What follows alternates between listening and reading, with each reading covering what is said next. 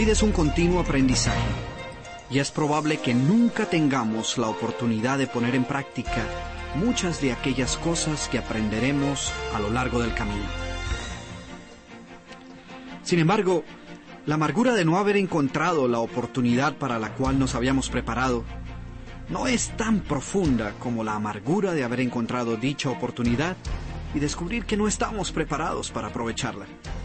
Hola, les habla el doctor Camilo Cruz y quiero darles la bienvenida a uno de los más excitantes programas producidos por el Taller del Éxito. Lo que escucharás en los siguientes minutos es el resultado de más de 10 años de estudio y observación del comportamiento humano, en busca de todo aquello que hace que ciertas personas triunfen y vivan una vida plena y feliz, para que tú puedas enriquecerte de dicha información y la utilices para desarrollar tu propio plan de éxito. Estos 10 años me han enseñado que no podemos esperar a que las oportunidades se presenten para descubrir si contamos con las herramientas y el conocimiento necesarios para aprovecharlas. Porque si decidimos esperar, es posible que cuando finalmente descubramos aquello que necesitamos, la oportunidad ya haya pasado de largo y nosotros nos encontremos exactamente en el mismo lugar. Entonces, Pasos hacia la cumbre del éxito es un manual que te preparará para que puedas aprovechar las miles de excitantes oportunidades que la vida te ofrece. Y ahora, prepárate para empezar un camino de autodescubrimiento que te pondrá en contacto con tus sueños y metas más ambiciosas. Y juntos tú y yo, demos con certeza estos pasos hacia la cumbre del éxito.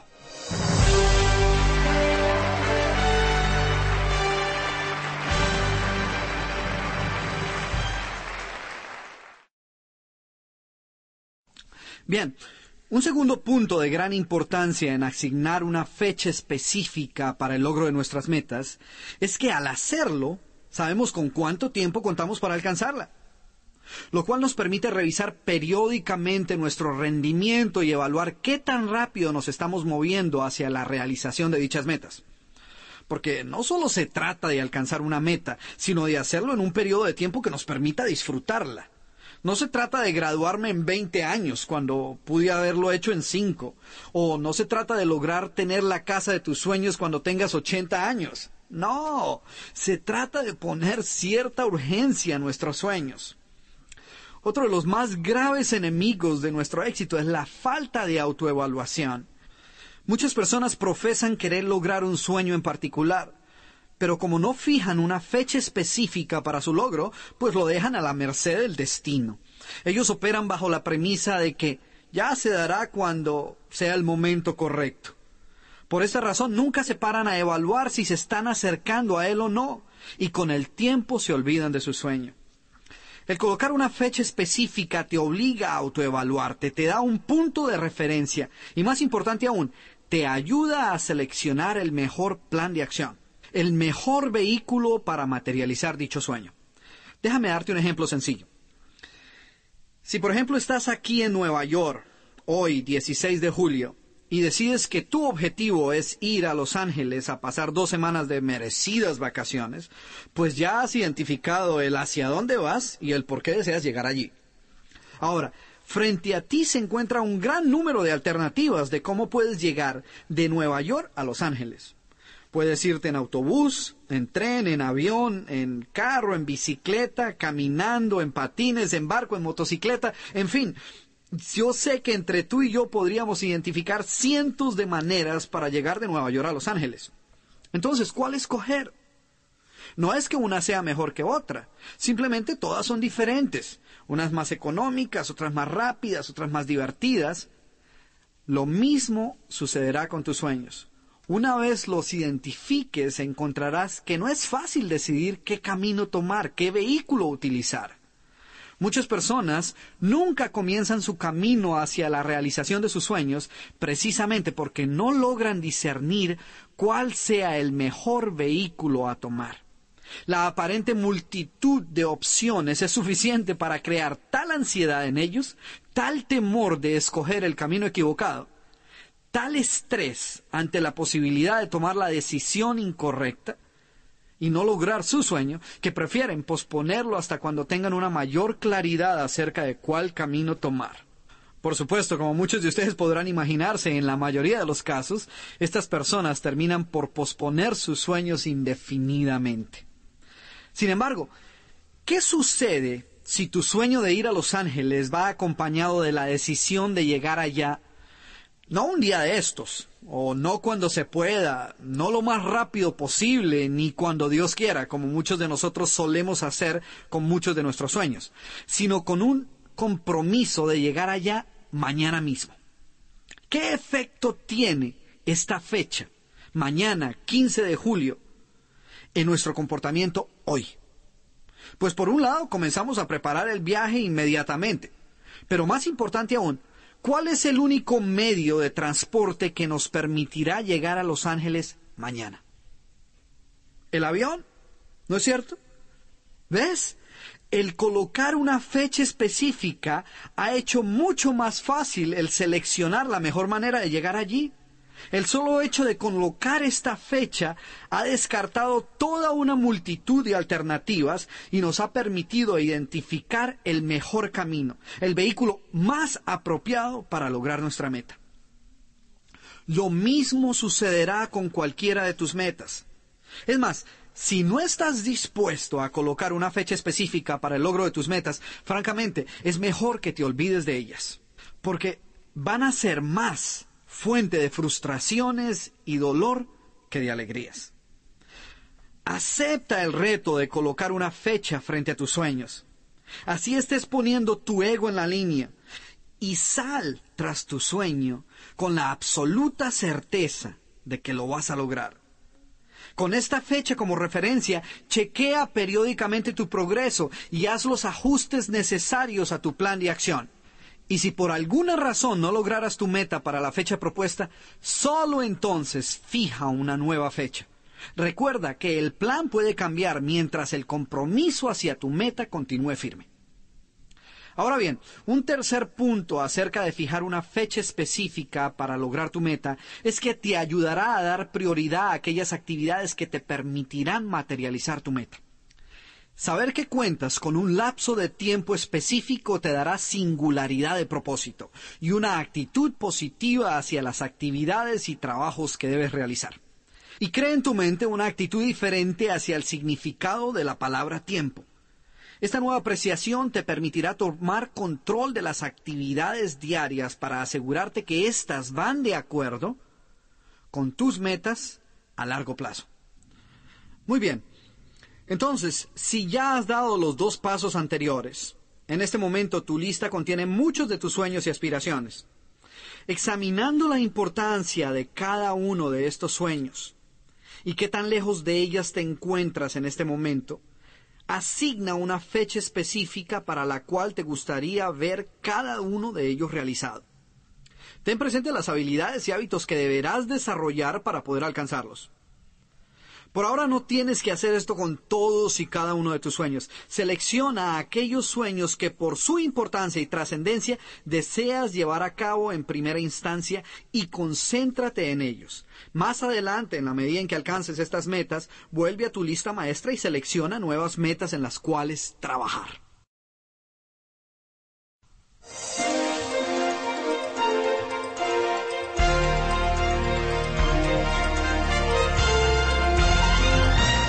Bien, ahora que sabes qué deseas alcanzar, por qué lo deseas y cuándo deseas alcanzarlo, es hora de tomar el siguiente paso, que es determinar con qué cuentas y qué necesitas aprender. Como te habrás dado cuenta, este cuarto paso son en realidad dos preguntas, ambas relacionadas a los recursos y habilidades que requerirás para alcanzar tus metas. La primera parte de esta pregunta es ¿con qué cuentas? ¿Con qué recursos cuentas para empezar a hacer de tus sueños una realidad? ¿Con qué cuentas en tu arsenal de habilidades y destrezas para utilizar en tu camino hacia la cumbre del éxito? En una era en la cual se habla tanto del agotamiento, el mal uso y la escasez de tantos de nuestros recursos naturales, tristemente uno de los menos utilizados es el potencial que ya reside dentro de cada uno de nosotros. Yo he visto que muchas personas nunca salen tras sus metas. Es más, algunas inclusive no se atreven ni tan siquiera a identificarlas, porque no se creen poseedores de las habilidades y aptitudes para alcanzarlas. A este respecto hay una historia que espero te enseñe una de las lecciones más importantes acerca de tu propio potencial.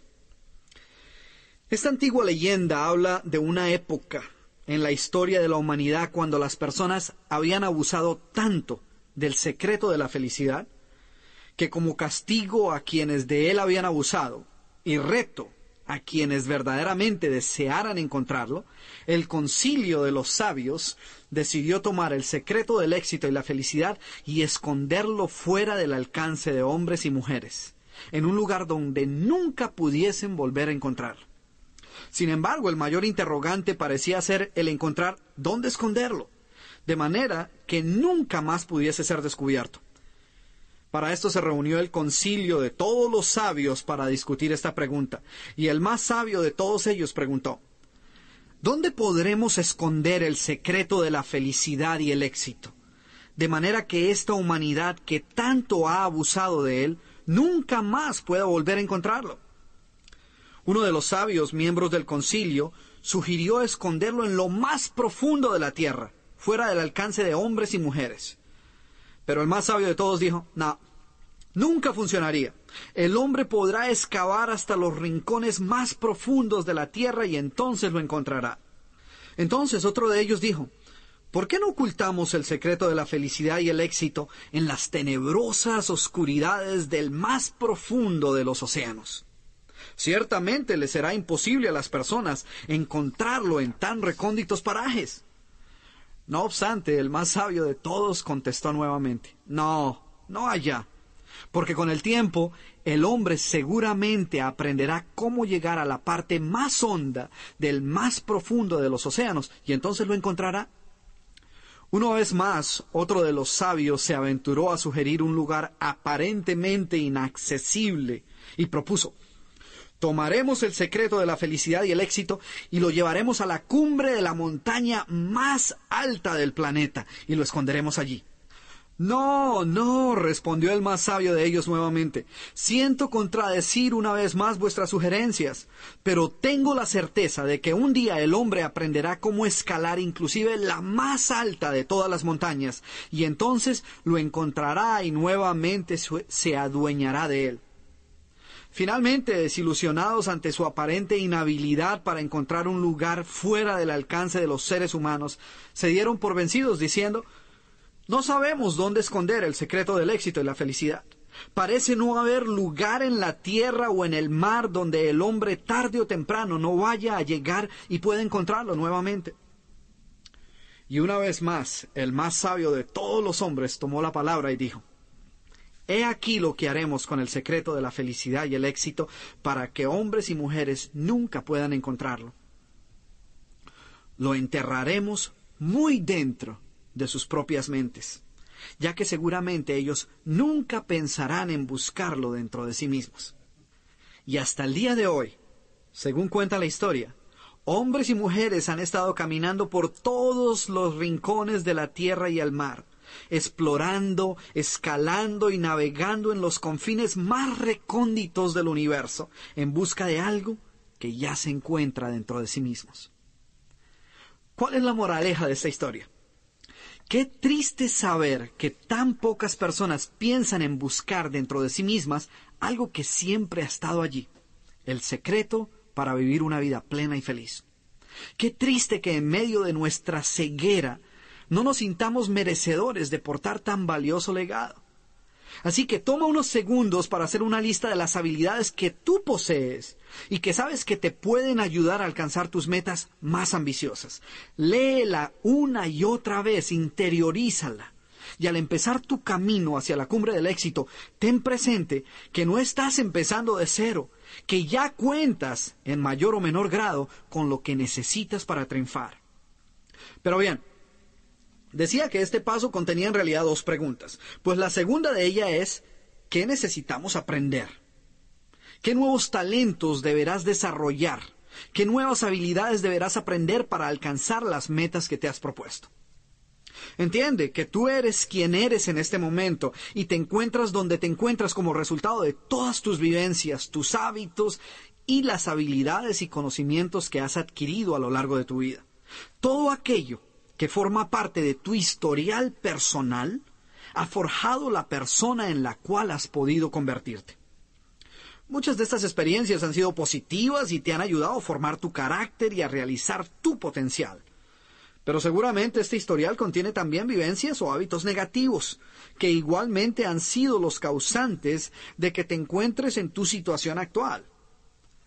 Todas estas experiencias, de una u otra forma, son responsables por tu situación presente. Sin embargo, aún más importante que estas experiencias es la manera como tú veas tu futuro. Porque la manera como tú veas tu futuro influye en tus expectativas y en tus acciones, y son estas las que a la postre determinarán tu futuro. Entonces, empieza con quien eres hoy. Da tu primer paso. Empieza con lo que ahora cuentas y aún más importante, empieza ya, hoy mismo.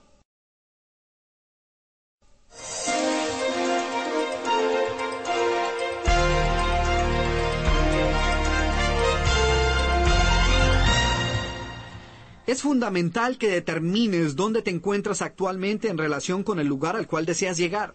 Solo así sabrás qué necesitas aprender. Muchas personas nunca llegan a dar este paso, ya sea por causa del miedo de descubrir el precio que tienen que pagar o por pereza de tener que cambiar ciertos hábitos en sus vidas. Su propia inactividad los intimida y crea en ellos un sentimiento de temor que los paraliza y no les permite alcanzar sus metas. Norman Vincent Peale uno de los escritores motivacionales más respetados y exitosos de todos los tiempos. Decía que en una época de su vida él sufría del peor complejo de inferioridad imaginable. Peel decía que finalmente aprendió no cómo eliminarlo, sino más bien cómo lidiar con él. Él recuerda cómo una tarde después de clase, su profesor le dijo, Norman, tú eres un excelente estudiante, pero cuando te hago una pregunta, tu cara se pone extremadamente roja, te invade una pena y un temor exagerado, y tus respuestas generalmente son muy pobres. ¿Qué te pasa? Después de aquel incidente, Norman Vincent Peale cuenta cómo él comenzó a leer los ensayos de Emerson, las meditaciones de Marco Aurelio, y en estos y otros grandes libros descubrió que con los poderes que residían en la mente humana, todo problema podía ser solucionado. De esa manera comenzó a desarrollar su propia filosofía, la cual más adelante transcribió en su gran libro El poder del pensamiento positivo. En verdad, todos podemos cambiar nuestros hábitos y comportamientos si tan solo cambiamos la clase de información con la cual alimentamos nuestra mente. Los grandes triunfadores, los líderes más reconocidos del planeta y las corporaciones líderes en su campo han descubierto que el éxito y la excelencia personal y empresarial requieren estudio, preparación y mejoramiento constante. Las empresas de éxito saben que todo lo que una compañía hace, todo producto, todo servicio o proceso organizativo puede y debe ser mejorado constantemente. Entre las personas de éxito no existe el status quo. No existe la idea de simplemente mantener las cosas como están. La persona que no está avanzando, que no está al tanto de los nuevos avances en su profesión, la empresa que no está siempre a la vanguardia de todo nuevo descubrimiento en su campo, esta persona o esta empresa está retrocediendo. La excelencia requiere un compromiso constante. Si no nos estamos acercando hacia el logro de nuestras metas personales, profesionales o empresariales, entonces nos estamos alejando de ellas. Porque cada día que pase sin que trabajes hacia el logro de tus metas es un día menos con el que cuentas para hacer de ellas una realidad. Entonces, este cuarto paso realmente representa tu compromiso personal para con el constante estudio del éxito. Estamos viviendo en una época en la que el conocimiento y el poseer la información correcta en el momento oportuno en gran medida determina el éxito personal, profesional y empresarial. Por esta razón, una de las responsabilidades más importantes que tú tienes es mantenerte al día en tu campo de acción. Varios estudios han demostrado que la cantidad de información disponible en cualquier campo se duplica cada tres años. Imagínate esto. Esto quiere decir que debes duplicar tu conocimiento cada tres años solamente para no quedar relegado. Para aumentar tu productividad, simplemente tienes que aprender más. Si deseas triunfar, debes estar dispuesto a pagar el precio en términos de lo que lees, lo que escuchas, lo que aprendes y lo que asimilas. Lo más probable es que en este preciso momento hayas llegado lo más lejos posible con el conocimiento con que ahora cuentas. Si deseas ir aún más lejos de donde ahora te encuentras, solo lo podrás lograr obteniendo y asimilando nueva información.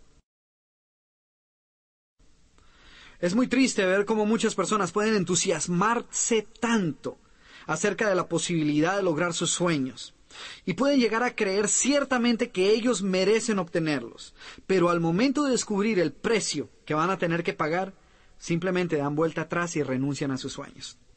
No permitas que esto te suceda a ti. Es más, he aquí cuatro sugerencias que te ayudarán a convertirte en un gran estudiante del éxito. Primero, invierte en tu propio desarrollo personal. Brian Tracy, conocido consultor internacional, sugiere invertir por lo menos un 3% de tus entradas en tu desarrollo personal y profesional. Invierte en buenos libros, revistas, audiocassettes y seminarios. La persona que no está dispuesta a invertir en sí misma, de por sí está negociando el precio del éxito. Y recuerda que el precio del éxito no es negociable. Necesitas invertir en tu educación personal y en tu formación profesional. El segundo punto es leer. Lee por lo menos 30 minutos diarios en tu campo de interés profesional. ¿Sabías que el solo hecho de leer una hora al día te puede convertir en un experto en tu campo en tres años? El leer una hora diaria te convertirá en un experto nacional en cinco años y en experto internacional en siete años. El leer una hora diaria significa leer un libro entero en dos semanas. Y un libro cada dos semanas equivale a leer 25 libros al año o 250 libros en 10 años. Y en un mundo donde la persona promedio lee menos de un libro al año, si tú lees 25 libros que te ayuden a mejorar en tu profesión, o administrar mejor tu tiempo, o aumentar tu productividad, ¿no crees que este solo hecho te daría una enorme ventaja competitiva? ¿Crees que esto beneficiaría tu situación salarial? ¿Crees que esto afectaría positivamente tu carrera? ¿Crees que esto mejoraría tu vida? Por supuesto que sí. Bien, una tercera sugerencia es que escuches programas en audiocassette mientras realizas otras actividades, mientras te, te, preparas para salir en la mañana o cuando te encuentres haciendo ejercicio o conduciendo tu automóvil. El escuchar programas de desarrollo personal y profesional en tu automóvil ha sido considerado como el mejor descubrimiento en el campo de la educación desde la imprenta. Porque mira, se calcula que la persona promedio que maneja su automóvil a su trabajo emplea un promedio de 500 a 1000 horas por año detrás del volante. ¿Sabes que esto equivale aproximadamente a tres o seis meses de trabajo? Contando semanas laborales de, de 40 horas de trabajo uno o dos semestres de estudio universitario que tú puedes realizar mientras viajas en tu automóvil. Muchos de los grandes triunfadores que he tenido la oportunidad de conocer utilizan el audiocassette como una de las herramientas más valiosas en su camino hacia el éxito. Piensa, si ahora no estuvieras escuchando este audio, ¿qué estarías haciendo? Bien, finalmente, Asiste a seminarios y conferencias que contribuyan a tu desarrollo personal y profesional. Esta clase de conferencias logran crear y mantener en ti un alto nivel de motivación y una actitud positiva de manera constante.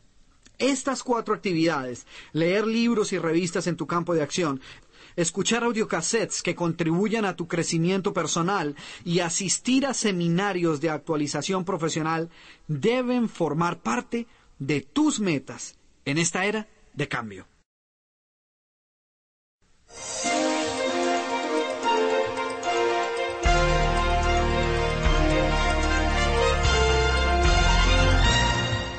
Bien, vamos para el quinto paso.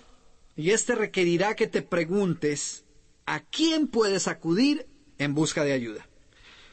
Quiero empezar este paso eh, con dos frases que capturan la esencia de, de este quinto paso que tenemos que dar.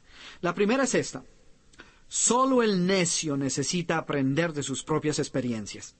El hombre inteligente aprende de la experiencia de los demás. Y la segunda es de Napoleón Hill y dice así.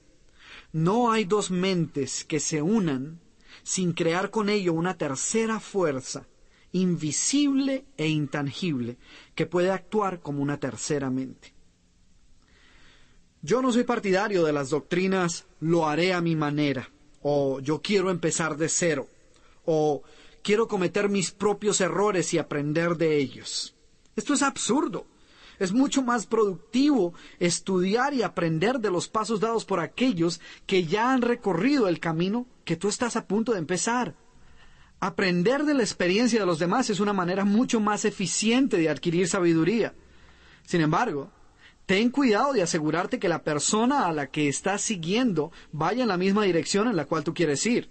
Recuerda que al final del camino no podrás culpar a nadie del sitio donde hayas terminado, ya que tú has escogido el camino.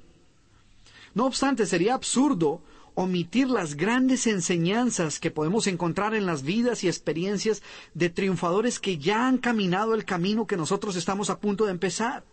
Yo he podido aprender mucho de las biografías de personas como Winston Churchill, Gandhi, Simón Bolívar, Lincoln, Bill Gates, la Madre Teresa, Walt Disney y muchos otros que han dejado un legado de conocimientos y experiencia que todos nosotros podemos aprovechar. No se trata simplemente de imitar a otros o seguir caminos ya recorridos. Este paso va mucho más allá de ello. Se trata de buscar qué ha llevado a aquellas personas que han triunfado a alcanzar el éxito. El general Patton, por ejemplo, leyó y estudió sobre Alejandro el Grande. Norman Vincent Peale encontró inspiración en la vida y obra de Emerson, y a su vez su obra ha servido de gran inspiración y guía en mi propia vida. Así que este paso es mucho más que seguir ciegamente las enseñanzas de otras personas, es aprender de su vida, sus triunfos y sus derrotas y escribir así nuestra propia historia.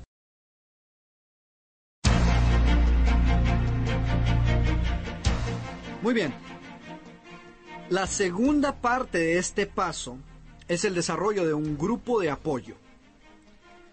Antes de partir en una gran expedición, el capitán de un barco toma suficiente tiempo para seleccionar a su tripulación. Él sabe cuán importante es elegir a un grupo de individuos que compartan su entusiasmo y compromiso hacia dicha expedición. Hoy eres tú quien te encuentras a punto de empezar. Este es el comienzo del resto de tu vida. Tú eres el capitán de esa gran expedición que te conducirá hacia la realización de tus metas más ambiciosas.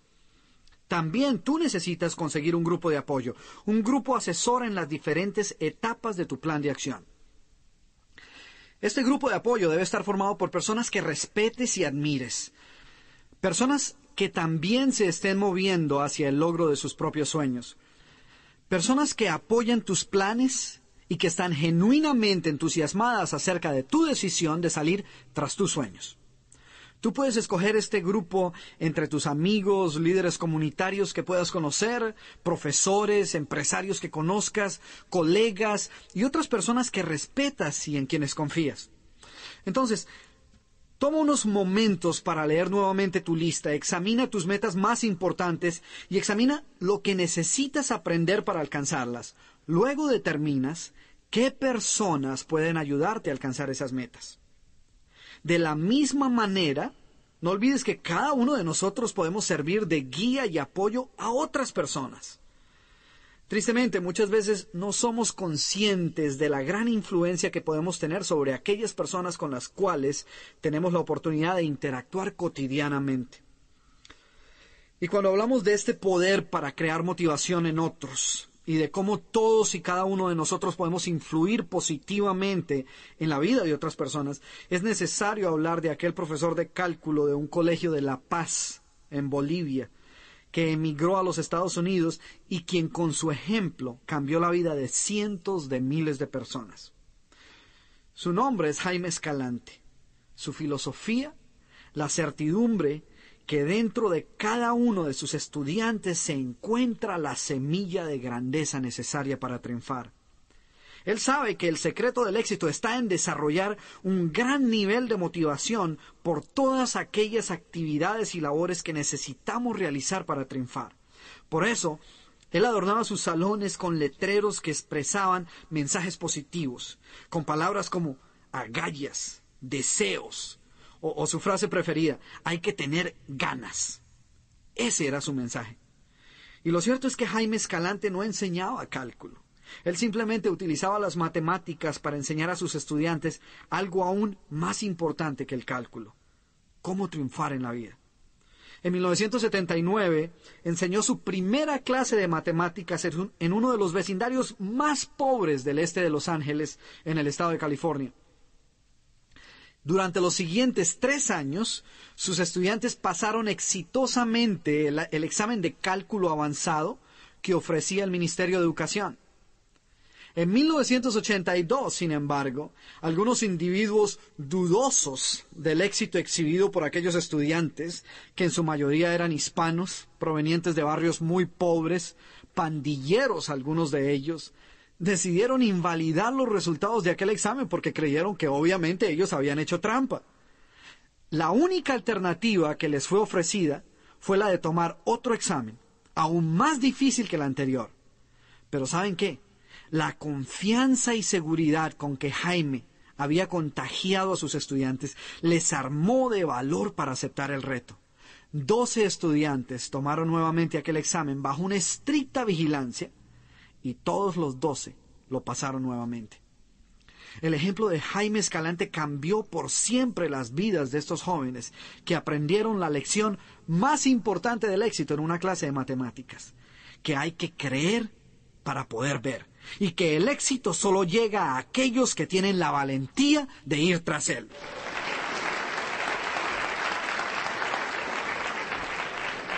Entonces, recuerda que en tu camino hacia la realización de tus sueños encontrarás personas que serán de gran ayuda para tu causa y también encontrarás personas que podrán beneficiarse de tu ayuda y consejo.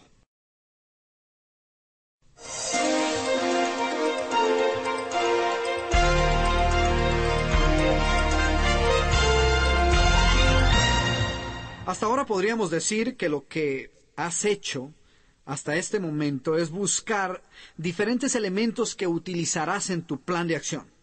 El siguiente paso, que viene siendo el sexto paso, responde a la pregunta sobre cómo organizar este plan de acción. ¿Cómo colocar todos estos elementos juntos en un plan que te permita tomar acción inmediata? Debes entender que tu plan de trabajo no es más que el mapa detallado de los pasos que necesitas tomar para el logro de tus metas. Este es el momento de traducir tus metas a largo plazo en objetivos específicos y actividades en las cuales puedas empezar a trabajar inmediatamente. Es hora de dividir tus metas a largo plazo en objetivos mensuales y semanales y en actividades diarias. Este paso incluye examinar toda la información que has podido obtener a través de los pasos hasta ahora dados y hacer un inventario de qué posees y con qué puedes contar para comenzar. Entonces, si aún no lo has hecho, escribe tus sueños, encuentra las razones por las cuales deseas alcanzar cada uno de ellos, asigna una fecha para su logro y descubre qué es lo que necesitas hacer identifica las posibles fuentes de ayuda y finalmente toma toda esta información y convierte estos sueños en objetivos claros y específicos. Al terminar este proceso te habrás unido al 3% de personas en el mundo que han dado todos estos pasos. Por el simple hecho de tomar el tiempo necesario para descubrir quién eres, qué es lo que deseas alcanzar y por qué estás dispuesto a luchar por el resto de tu vida, te habrás unido a este pequeño porcentaje de personas que tomaron la firme decisión de convertirse en triunfadores y aprovechar así el máximo de su potencial. En los siguientes minutos voy a compartir contigo un sistema que puedes utilizar para sentar metas a corto y largo plazo, teniendo en cuenta los interrogantes que hemos planteado hasta este momento. Te puedo asegurar que si lo utilizas, crees en él, y más importante aún, crees en ti mismo y en tus sueños, podrás alcanzar cualquier meta que te propongas. Entonces, aquí van los pasos. El primero, nuevamente, y lo repetiré hasta el final, si aún no has dado este paso, haz una lista con todo lo que te gustaría hacer, poseer, llegar a ser durante los próximos cinco o diez años. Piensa en todas aquellas cosas que alguna vez deseaste hacer, aquellos lugares a donde añorabas ir, aquello que siempre quisiste poseer, pero que por falta de tiempo, dinero u otras circunstancias tuviste que posponerlo o olvidarte de ello.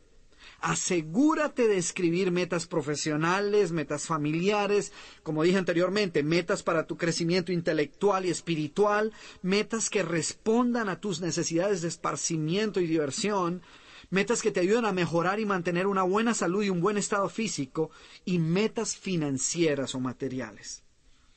Te voy a pedir que cuando estés haciendo esto, pares este cassette tomes el tiempo necesario para dar cada paso y luego continúes escuchando las instrucciones del paso siguiente.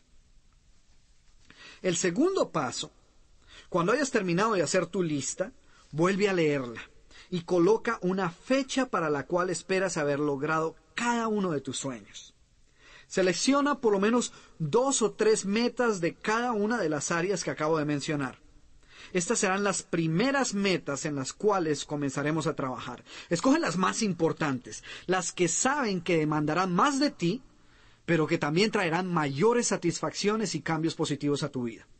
Ahora, establece un orden de prioridad, asignando a cada una de las metas en cada categoría las letras A, B o C, de acuerdo a la importancia que cada una de estas metas tenga para ti.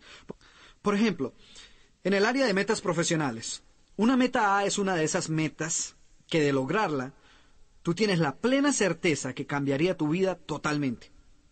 Una meta B es algo que tú deseas alcanzar, que te gustaría alcanzar porque es importante para ti, pero que no es tan importante como una meta A.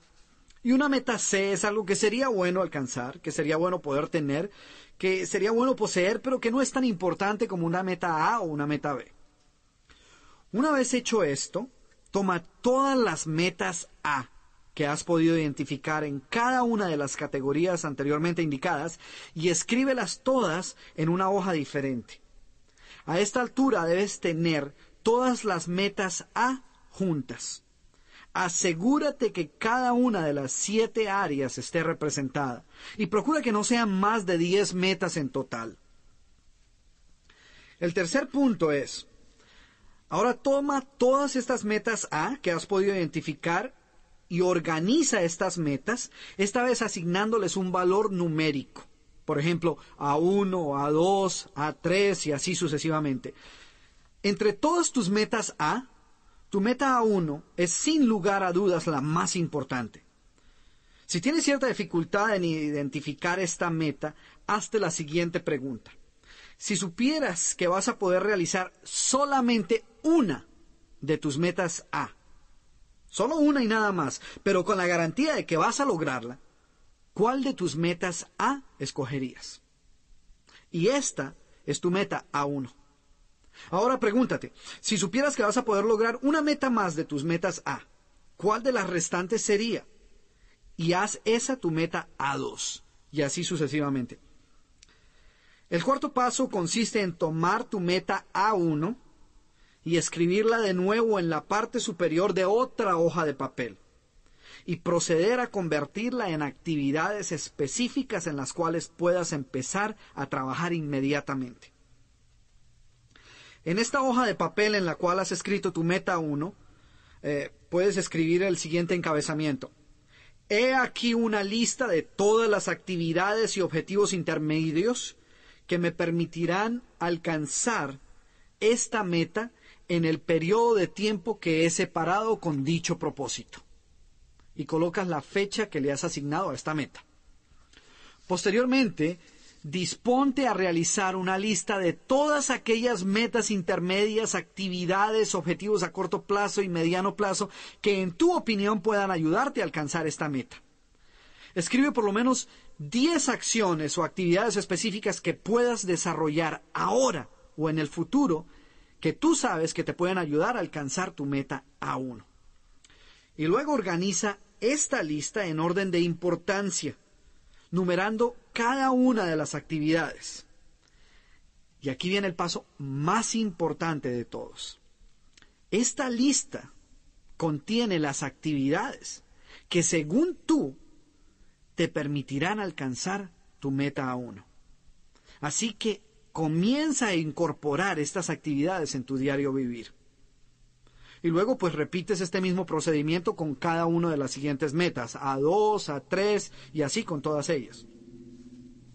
Una vez hayas terminado este proceso, tendrás una lista de metas claramente definidas y en orden de prioridad. Pero aún más importante, tendrás también una lista organizada, en orden de prioridad, de todas las acciones o actividades y objetivos claramente definidos que te ayudarán a alcanzar cada una de estas metas. En otras palabras, tanto tus metas como tus planes estarán claramente definidos. Y el poder que esto te dará te sorprenderá. Si comienzas a realizar estas actividades, por supuesto.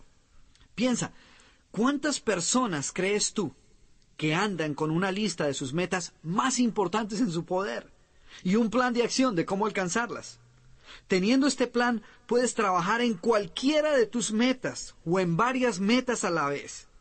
No obstante, no trates de trabajar en todas al mismo tiempo, ya que corres el peligro de diluir tus esfuerzos.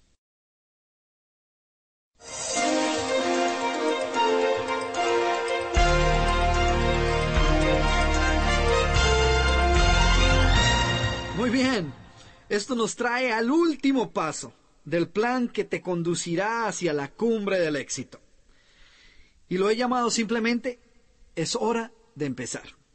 Este séptimo paso es el único que no se encuentra en forma de pregunta, ya que es simplemente comenzar. Muchas personas van a través de la vida como espectadores, observando simplemente la manera como otras personas luchan por alcanzar sus sueños. Ellos parecen contentarse con la celebración de los logros de otras personas, pero descuidan tomar acción sobre sus propios sueños, por miedo, por inseguridad, por indecisión o simplemente por pereza. Entiende que cualquiera que sea la razón que te está deteniendo de alcanzar tus metas y aspiraciones, esta puede ser eliminada única y exclusivamente con el uso de un solo remedio, la acción. Para utilizar una metáfora muy fácil de visualizar, imagínate que si tu propósito fuera el atravesar un río nadando, todo lo que has hecho hasta este momento es nadar un 95% del río. Pero tu meta es llegar a la ribera opuesta. Y aunque has nadado una gran parte del río, ¿qué sucedería si de repente decides parar en este punto? Te ahogarías, ¿no es cierto? Y si te ahogas, ¿interesa qué tan cerca te encontrabas de conseguir tu objetivo? No, no hace ninguna diferencia, ¿no es cierto? Lo mismo sucede con tu plan de éxito. Ya has caminado el trayecto más largo de tu camino. Pero para lograr el triunfo tendrás que dar con firmeza y decisión este último paso. Si no tomas este paso, es como como si hubieses entrenado para los Juegos Olímpicos para competir en la carrera de los 100 metros, por ejemplo. Querías estar allí y estabas dispuesto a pagar el precio. Ahora te encuentras un centímetro atrás de la línea blanca, de la línea de partida, con cuatro competidores a cada lado quienes tienen en mente el mismo objetivo tuyo, ganar la carrera. Pero tú has entrenado arduamente, te has levantado temprano todas las mañanas a correr para mantenerte en forma, has mantenido un extraordinario estado físico. Y en tus momentos de visualización y profunda meditación ya puedes saborear el éxito. Sabes que habrá muchas otras carreras, pero esta, esta es la tuya. Para esta es para la cual has estado entrenando. Tú sabes que no has llegado allí de manera accidental.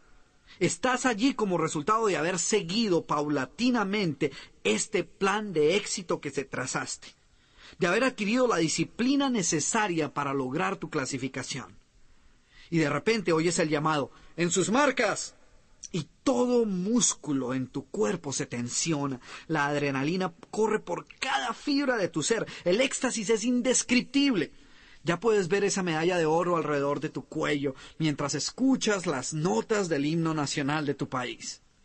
Te encuentras ante millones de personas que no habían oído hablar de ti diez segundos antes, pero que ahora se refieren a ti con orgullo como a uno de sus héroes. Y de repente escuchas el tiro al aire que da inicio a la carrera.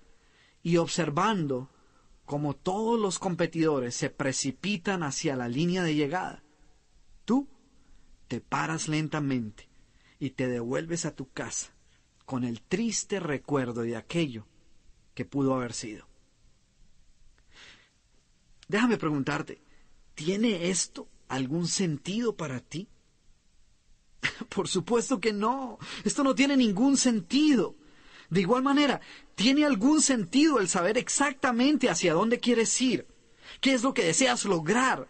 El entusiasmarte con la posibilidad de poder lograrlo y después no hacer absolutamente nada al respecto. Ahora que has podido desarrollar tu plan de acción, es crucial que comiences inmediatamente a implementarlo. No caigas preso de las urgencias de la vida diaria. Si no haces hoy absolutamente nada para acercarte a tu meta, te habrás alejado de ella. ¿Sí ves?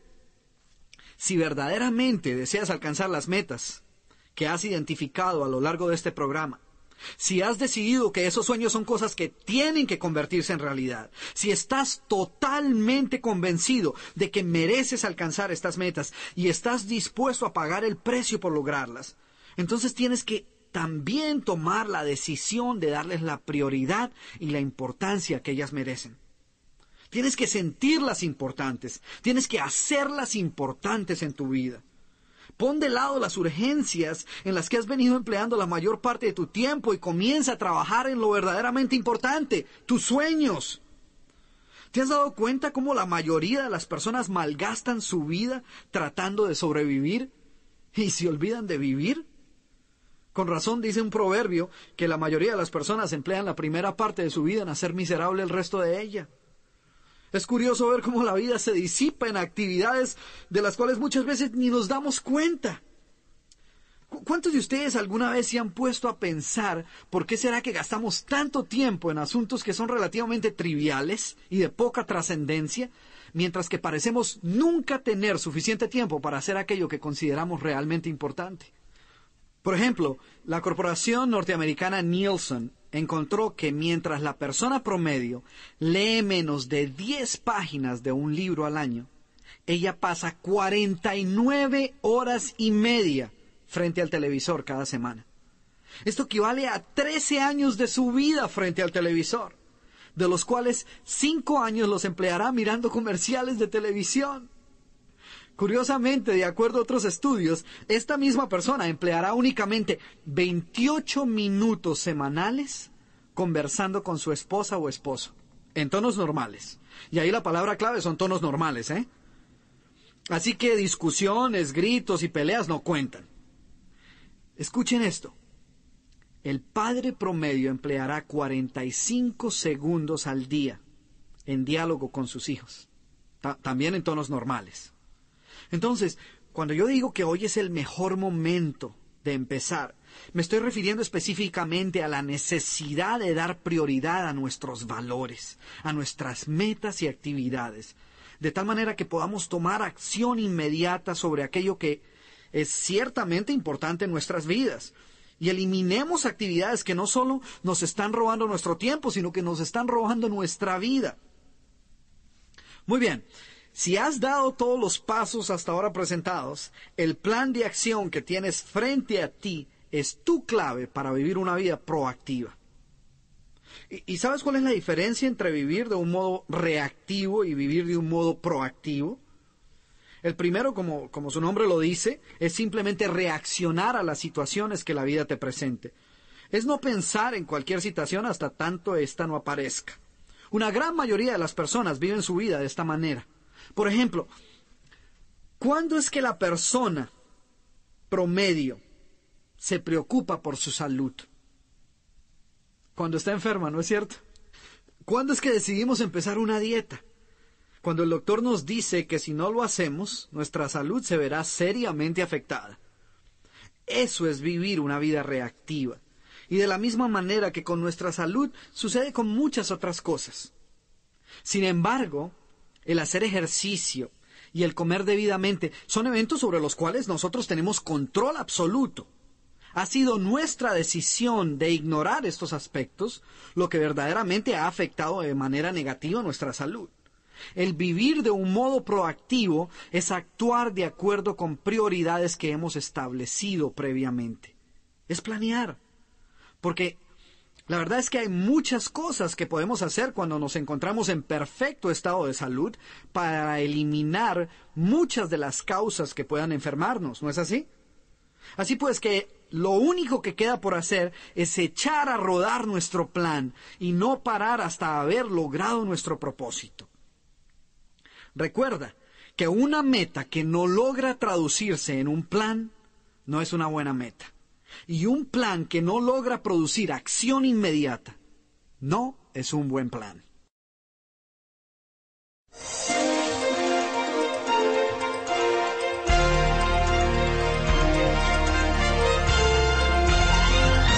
Bien, para terminar, quiero dejarte con una definición que espero que te asuste a ti tanto como me asustó a mí cuando la escuché por primera vez. Y es la definición de la palabra infierno. Alguna vez mi buen amigo Ken Hendon me dio esta definición que me puso a temblar. Y eso que yo creía que iba por buen camino.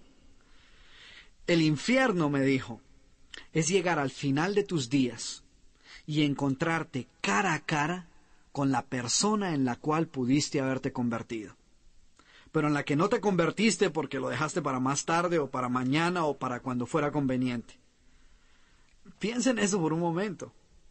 Sin embargo, esta definición también debe darte la esperanza de saber que en tus manos está el poder llegar al final de tu camino y ver que no solo habías logrado muchas de tus metas, sino que aún seguías en el proceso de convertirte en la persona en la cual tú has sido destinado a ser, un triunfador. ¿Cuál es el siguiente paso?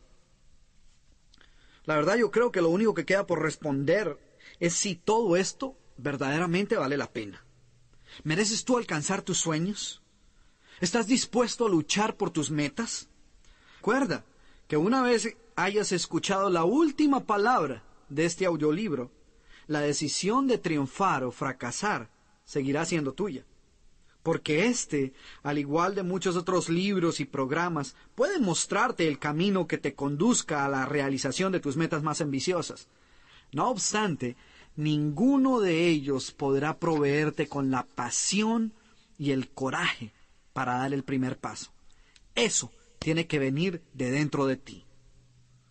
Espero que a lo largo de todo este programa hayas podido encontrar reflejado de diferentes maneras el secreto más profundo para convertir tus sueños en realidad. ¿Cuál es ese secreto? El que logres triunfar depende únicamente de ti. La magia se encuentra dentro de ti. Las respuestas a todas tus preguntas están en tu mente y en tu corazón. Lo único que debes hacer es escuchar y actuar. Recientemente se le preguntó a Bill Gates, el presidente de Microsoft, y quien a sus 39 años de edad es el hombre más rico del mundo, ¿cuál era a su modo de ver el secreto más importante para alcanzar el éxito? A esto Bill Gates respondió, Indudablemente la visión es una de las cualidades más importantes para lograr el éxito. ¿Ves? E, eso es saber hacia dónde vas y por qué deseas llegar allí, que fueron los dos primeros pasos de los que nosotros hablamos. Eh, pero Bill Gates continuó diciendo, igualmente importante son las oportunidades, aunque no necesariamente tropezarnos con ellas, sino buscarlas o crearlas. Y de esto también hablamos, puesto que para crear las oportunidades hay que crear antes un plan de acción, que fueron los pasos 3, 4, 5 y 6. Sin embargo, a mi modo de ver, concluyó Bill Gates, el paso más importante para triunfar es tomar acción inmediata, que es precisamente este séptimo paso del cual estamos hablando ahora. La apreciación de Bill Gates no podía ser más diciente.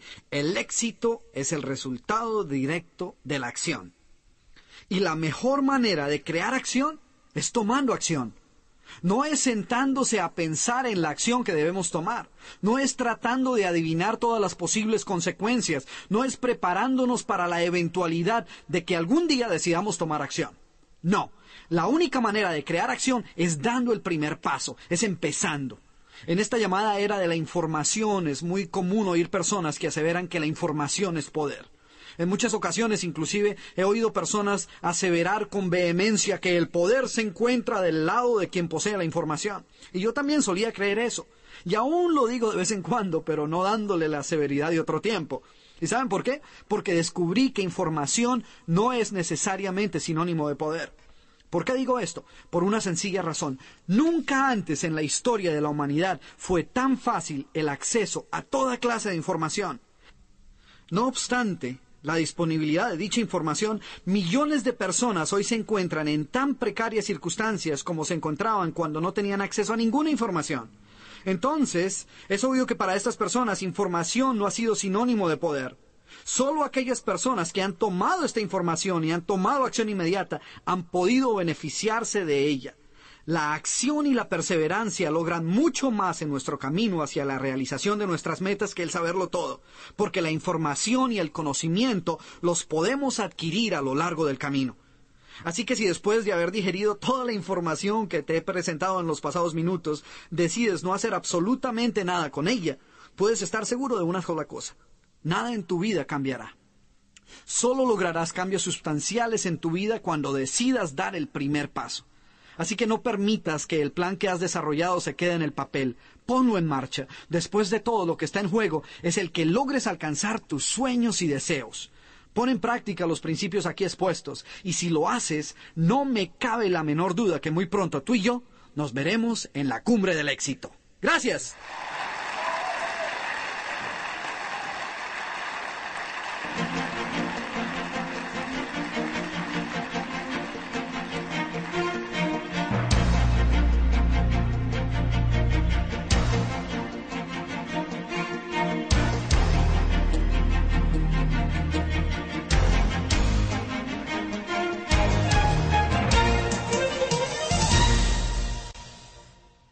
Deseas continuar con tu desarrollo personal para convertirte así en el triunfador que fuiste destinado a ser, te invitamos a que visites nuestro portal en la internet en www.elexito.com.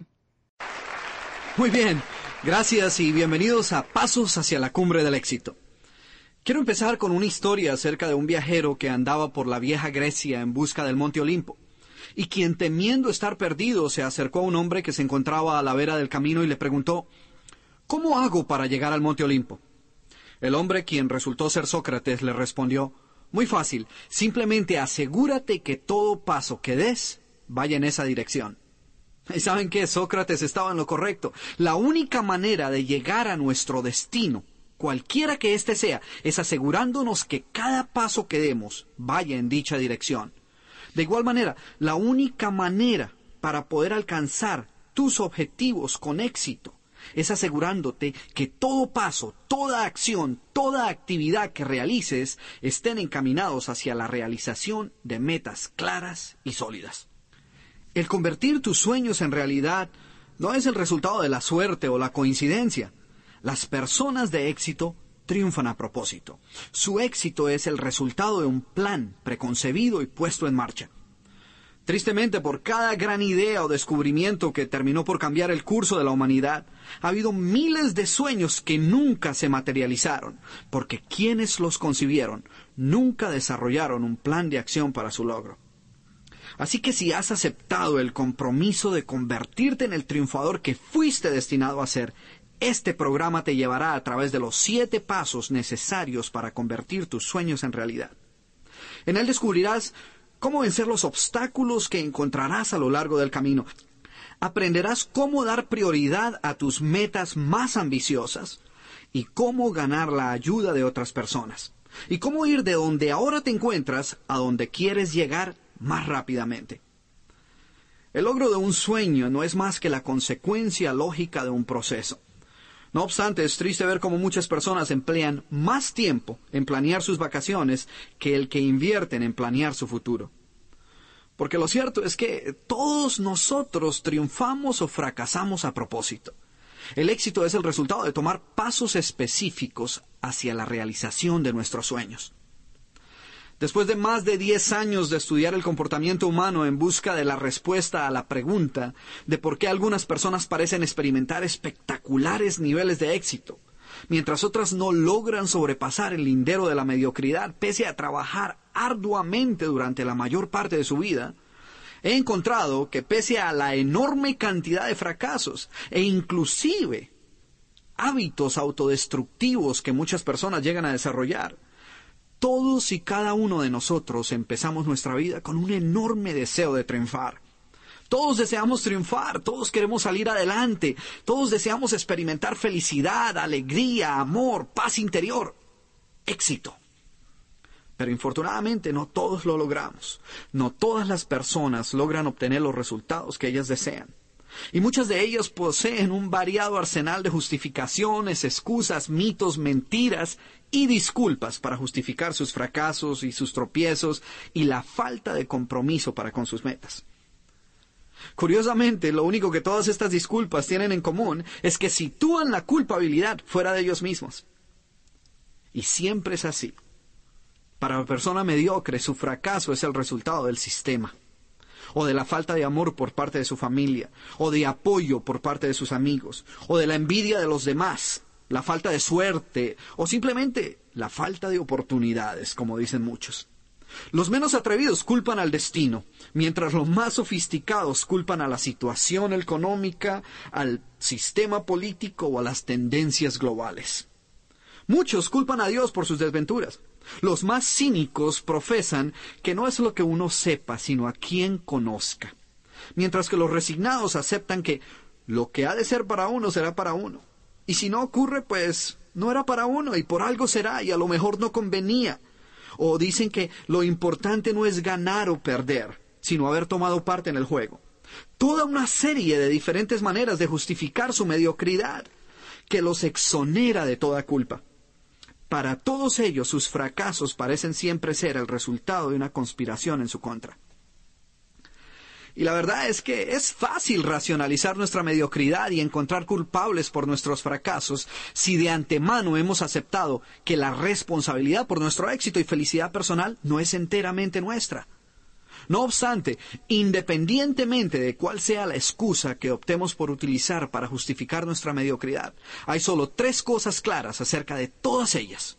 Primero, que si nos ponemos en la tarea de encontrar una excusa, con toda seguridad la encontraremos. Segundo, que si damos excusas seguramente encontraremos aliados. Personas que se unan a nuestra causa o por lo menos personas que las crean.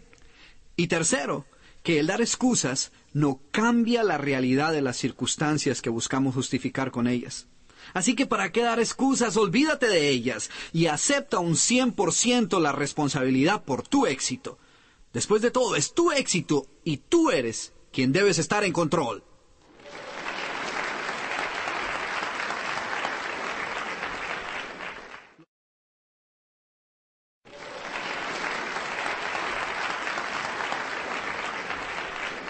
Lo cierto es que gran parte de los fracasos pueden ser atribuidos a la falta de planear, a la falta de crear un plan de éxito.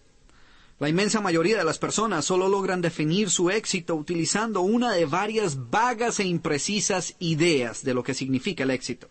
Como por ejemplo, tener éxito es ser feliz. Ser feliz es vivir bien y vivir bien es no hacerle mal a nadie.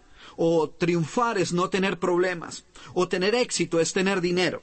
Es precisamente esta falta de claridad la causante de la infelicidad que muchas personas dicen estar experimentando en sus vidas. Así pues, que lo que este programa pretende es brindarte las herramientas para que elabores tu plan de éxito. Un plan de éxito que te permita modificar tu comportamiento de manera que puedas estar seguro que tus acciones y hábitos te están conduciendo hacia las metas que deseas alcanzar. Entonces, de lo que estamos hablando es de desarrollar un cambio profundo en nuestra actitud frente al éxito, un cambio frente al papel que debemos jugar personalmente para lograr materializar nuestros sueños.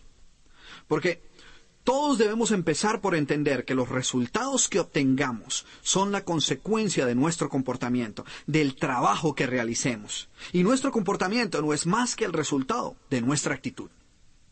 Yo la verdad no entiendo por qué muchas personas se sorprenden de los resultados que obtienen, cuando para mí dichos resultados son los únicos que se podrían esperar de acuerdo al trabajo realizado. Quizás no son los resultados que ellos esperaban.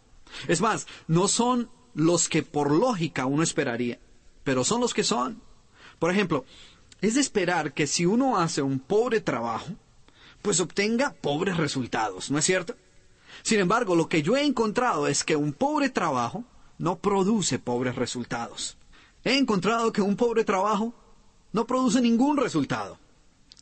Que si yo no hago nada, me quejo por todo, creo que todos me deben algo y espero que otros hagan algo por mí, pues nunca alcanzo nada. Que no solo no obtienes ningún resultado, sino que incluso eres penalizado. En la universidad, por ejemplo, si haces un pobre trabajo, no te dan una pobre nota, sino que es posible que te expulsen.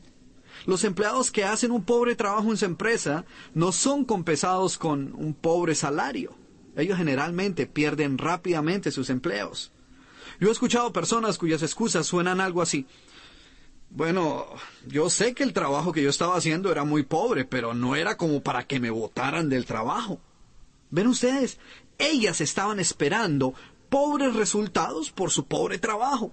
Ellas se habían resignado al hecho de que no debían esperar mucho de la vida, porque no estaban haciendo mucho, pero se llevaron la sorpresa de que por su pobre trabajo no solo no obtuvieron ningún resultado, sino que fuera de eso fueron penalizados. Ahora bien, debido a esto son muy pocas las personas que se resignan a vivir de esta manera durante toda su vida, a pesar de que las hay. Una gran mayoría de nosotros sabemos que si queremos lograr mejores resultados, debemos dar un salto grande de hacer un trabajo pobre a hacer un buen trabajo. Y lo hacemos, porque creemos que un buen trabajo producirá buenos resultados. Pero tristemente nos encontramos con la sorpresa de que un buen trabajo no produce más que pobres resultados que contrario a lo que esperábamos, buen trabajo no es sinónimo de buenos resultados, sino que en la mayoría de los casos, a duras penas, solo logras producir resultados mediocres. Por ejemplo, un 55% de las personas que se pensionan a los 65 años de edad, después de haber hecho un buen trabajo, terminan en peores circunstancias económicas de las que se encontraban antes de empezar a trabajar. Y desconsolados se preguntan, ¿tanto trabajo para esto? Una gran mayoría de ellos no logran entender el porqué de esto. Creen que es injusto, pero terminan por aceptarlo con un, bueno, así es la vida. Y son los que todas las mañanas van a trabajos de los que no gustan, a hacer cosas que odian. Y lo peor de todo, van cada mañana quejándose de su situación y creyendo que no tienen otra alternativa. O también yo escucho padres que me dicen, doctor Cruz, no entiendo por qué mi hijo es así, cuando yo siempre traté de ser un buen padre. Otras dicen, pero si yo soy un buen trabajador, ¿por qué nunca me ascienden en la empresa? Mientras otras más aseveran, pero si yo no le hago mal a nadie, ¿por qué es que nada me da resultado? Ellas no pueden entender por qué el fruto de su buen trabajo son esos pobres resultados. Ellas estaban seguras, como muchos de ustedes lo habían estado hasta este momento, de que un buen trabajo debía producir buenos resultados. Pero ¿sabes qué? Algunas de ellas deciden dar un salto aún mayor y deciden que para obtener los resultados que ellas desean están dispuestas a hacer un excelente trabajo. Porque después de todo, es de esperar que un excelente trabajo produzca excelentes resultados. No obstante, para sorpresa de muchos, su excelente esfuerzo no produce más que buenos resultados. Lo cual, como es de esperarse, resulta frustrante para muchas personas quienes obtienen resultados muy por debajo de sus propias expectativas. Por ejemplo, en los Estados Unidos, al igual que en otras partes del mundo, los años 80 se caracterizaron por ser una época en la cual muchos pusieron gran valor en el logro de sus metas profesionales. Esta fue la década que vio el mayor surgimiento de nuevos empresarios.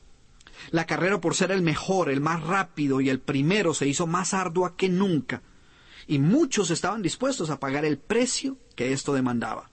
Sin embargo, al final de la jornada, al culminar la década, muchas de estas personas se preguntan frustradas, ¿es esto todo? Soy uno de los mejores, pero aún no cosecho los resultados que desearía. Es más, varios estudios realizados hacia principios de los 90 encontraron que tanto como un 84% de los profesionales, independientemente de cuál fuera su campo de acción, reconocían que su profesión ya no era un reto que no los motivaba y que francamente habían perdido el entusiasmo por ella. Recuerdo que a finales de 1990 encontré un artículo en el cual se discutían los resultados de una encuesta realizada con varios centenares de científicos de todo el mundo. Y uno de los interrogantes presentados en aquella encuesta era que si ellos pudiesen vivir nuevamente su vida, ¿qué aspecto les gustaría cambiar? Asombrosamente, más de un 80% de ellos coincidieron en que de tener una nueva oportunidad de vivir sus vidas, ellos dedicarían más tiempo a sus hijos. Obviamente ellos hicieron un trabajo excelente en un área de su vida, a costa de otras áreas, y descubrieron que los resultados no eran los que ellas habían anticipado. Entonces, esto nos lleva a una sola conclusión para lograr los excelentes resultados que todos deseamos obtener, no es suficiente con realizar un buen trabajo, ni siquiera un excelente trabajo. Para lograr excelentes resultados debemos estar dispuestos a realizar un trabajo extraordinario. Y en realidad, el salto de un trabajo excelente a un trabajo extraordinario no es un salto muy grande, es un salto relativamente pequeño. Pero si damos este pequeño paso, la diferencia es enorme.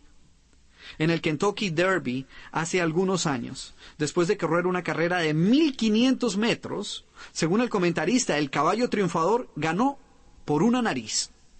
Ahora, según mis cálculos, la carrera era de exactamente 150 mil narices de larga. Pero la última fue la más importante. Lo mismo sucede en muchas otras áreas. Lo que diferencia a las personas extraordinarias de las excelentes es muy poco. El hombre más rápido del mundo no aventajó al segundo en más de un par de centésimas de segundo. Es más, en un estudio realizado hace varios años entre miles de profesionales en el campo de las ventas, se encontró que un 20% de ellos era responsable por un 80% de las ventas. Ahora bien, esto por sí solo no es muy sorprendente. Lo que sí me sorprendió fue que el estudio fue un poco más lejos y examinó el 20% más productivo de ese 20%, o sea, el 4% más productivo de todo el grupo. Y encontraron que ese 4% de vendedores más productivos ganaban en promedio 16 veces más que el otro 96% puesto junto. Ellos no ganaban un 10% más o un 50% más. No. Ellos no se ganaban el doble de los demás o un 500% más. Lo que el estudio encontró una y otra vez era que este pequeño grupo de vendedores extraordinarios ganaban un asombroso 1600% más que el resto del grupo. 16 veces más. ¿Se pueden ustedes imaginar esto? Ahora, mi pregunta es, ¿creen ustedes que el hecho de que estas personas se ganaran 16 veces más que el resto quería decir que ellas fueran 16 eh, veces más inteligentes? ¿O 16 veces más rápidas? ¿O 16 veces mejores vendedores?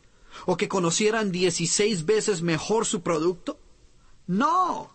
Lo que el estudio demostró era que ellas eran solo un poco mejor en ciertas áreas. No un 200% mejor, ni 100 veces mejor, ni siquiera 10 veces mejor, sino un poquito mejor.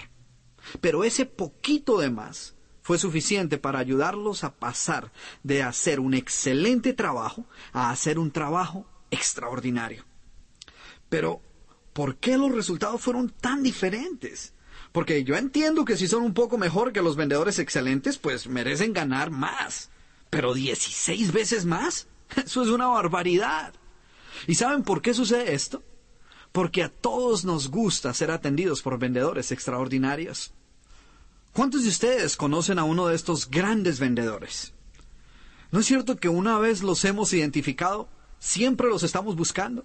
Les compramos más frecuentemente, les referimos a otros clientes y si un día queremos comprar algo y ellos no están disponibles o era su día de descanso, pues ese día no compramos sino que esperamos y regresamos al día siguiente. Así sepamos lo que queremos comprar, volvemos después, solo por obtener su ayuda o solo por asegurarnos de que ellos y no otro reciban la comisión por nuestra compra. es como si ante uno de estos vendedores extraordinarios, en reconocimiento a su trabajo, nosotros nos propusiéramos ayudarles a triunfar. Entonces no es nada extraño que ellos ganen 16 veces más. Bueno, ¿qué hemos aprendido de esta relación existente entre el trabajo que realizamos y los resultados que obtenemos? Que cuando tomamos la decisión de ir a ese último nivel, definitivamente obtendremos resultados distintos. Que si deseamos obtener resultados excelentes en nuestra vida profesional o familiar o espiritual o financiera, no podemos hacer el mismo trabajo que hace el común de las personas que si deseamos vivir una vida de excelencia, debemos ser personas extraordinarias. Extraordinarias en nuestra manera de ser, de pensar y de actuar. ¿Cuántos de ustedes desearían llegar a ese último nivel? Déjenme ver sus manos. Ah, muy bien, me alegra ver eso. Pues si es así, necesitamos entender que este estado de comportamiento extraordinario es la consecuencia de desarrollar un plan de acción. Así que en los siguientes minutos quiero presentarles lo que yo considero son pasos vitales para desarrollar un plan de acción extraordinario. Un plan de acción que nos conduzca hacia la cumbre del éxito. Los primeros seis pasos serán presentados en forma de pregunta. Después de todo, es tu futuro el que estás a punto de planear, por tanto es justo que seas tú quien provea las respuestas. Asegúrate de terminar cada paso antes de tomar el paso siguiente. Quiero advertirte que para desarrollar un gran plan de acción vas a necesitar ser absolutamente honesto contigo mismo. Necesitas tener fe en ti mismo y en tu plan y estar dispuesto a hacer todo cuanto este plan de éxito requiera.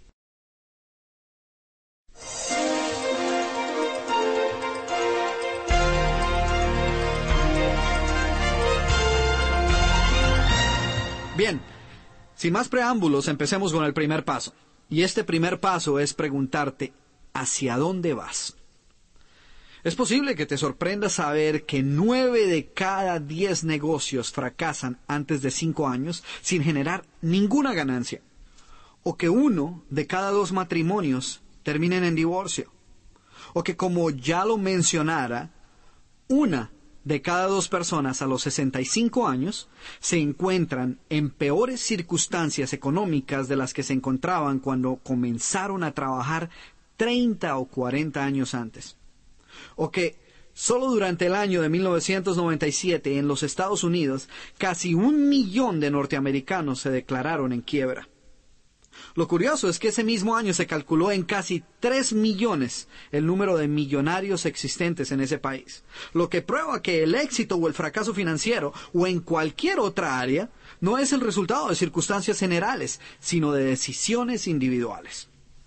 Ahora, ¿Cuántos de ustedes creen que estas personas planearon su fracaso?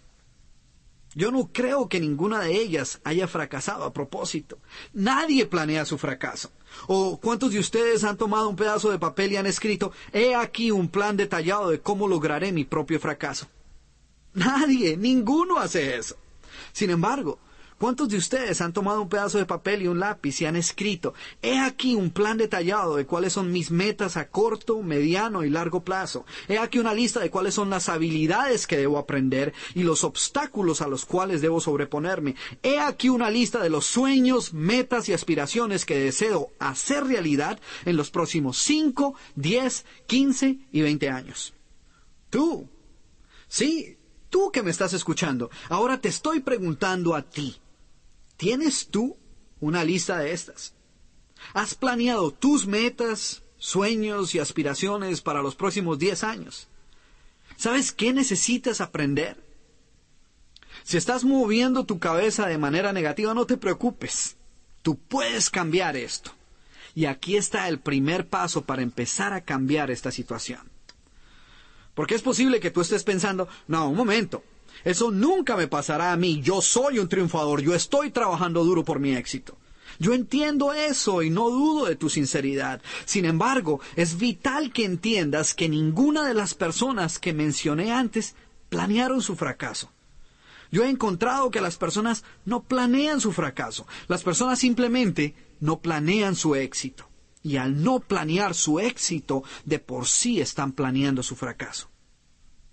Así que si en este momento no posees un plan de éxito escrito, que describa en términos claros y precisos qué es lo que deseas lograr y cómo y cuándo deseas lograrlo, pues estás corriendo el riesgo de terminar como una estadística más. Así pues que, inclusive antes de dar el primer paso, tienes que estar absolutamente convencido de que necesitas desarrollar un plan de éxito. Ahora, si ya estás convencido de esto, el primer paso para lograr tus objetivos con éxito es definir hacia dónde vas. Este es el momento de determinar lo que deseas alcanzar, lo realmente importante para ti. ¿Cuáles son tus sueños? ¿Qué es aquello que verdaderamente anhelas conseguir? Imagínate por un momento a dos obreros que se encuentran zarandeando arena frente a una iglesia en construcción. Se encuentran zarandeando arena, separando la arena buena de la piedra antes de mezclarla con el cemento. Y le preguntas a uno de ellos, ¿qué estás haciendo tú? Y él responde, aquí zarandeando arena todo el día. Cinco días a la semana zarandeando arena. Ya llevo tres meses en esto, día tras día zarandeando arena. Luego vas y le preguntas al otro obrero que a propósito se encuentra realizando exactamente la misma tarea. Y le preguntas, ¿y tú qué estás haciendo? Y él te responde, soy parte de un equipo que está construyendo una grande y hermosa catedral. Y yo te pregunto, ¿cuál es la diferencia entre estas dos personas? ¿Sabes cuál es? Que uno de ellos sabe por qué está haciendo lo que está haciendo. Uno de ellos tiene una visión clara de su meta, mientras el otro no. ¿Ves? Ellos pueden estar realizando la misma tarea, pero su actitud, su trabajo, su estado de ánimo no está determinado por la tarea que están realizando, sino por la claridad con que ellos perciban cuál es la meta que pretenden alcanzar porque es muy difícil mantener un alto grado de motivación acerca de nuestro trabajo si no sabemos por qué lo estamos realizando, si no tenemos claras las metas que pretendemos alcanzar con él. Quiero hacerles otra pregunta. ¿Cuántos de ustedes sienten como que los últimos años o como que tu trabajo o tu vida no ha sido más que una zarandeadera de arena? Yo quiero decirte que si te sientes de esa manera, si sientes como que tu vida se ha convertido en un zarandear arena día tras día, lo que puede estar sucediendo es que has perdido la visión de la catedral que estás construyendo. Y esa catedral son tus sueños y tus metas. Si tú no tienes una visión clara de tus sueños y metas, es obvio que tus tareas y actividades diarias te parezcan monótonas y a lo mejor sin sentido. Y es posible que en ocasiones hasta sientas que tu vida misma no tiene sentido, que todo lo que haces es trabajar y trabajar sin sentido ni dirección. Por esta razón, el primer paso para lograr el éxito es saber cuáles son nuestros sueños. Hacia dónde es que deseamos movernos, identificar nuestra catedral y después encargarnos de alimentar una y otra vez esta información a nuestra mente subconsciente, para que ella agudice nuestros sentidos y nos mantenga siempre alertas para con todo aquello que pueda ayudarnos a lograr dichas metas.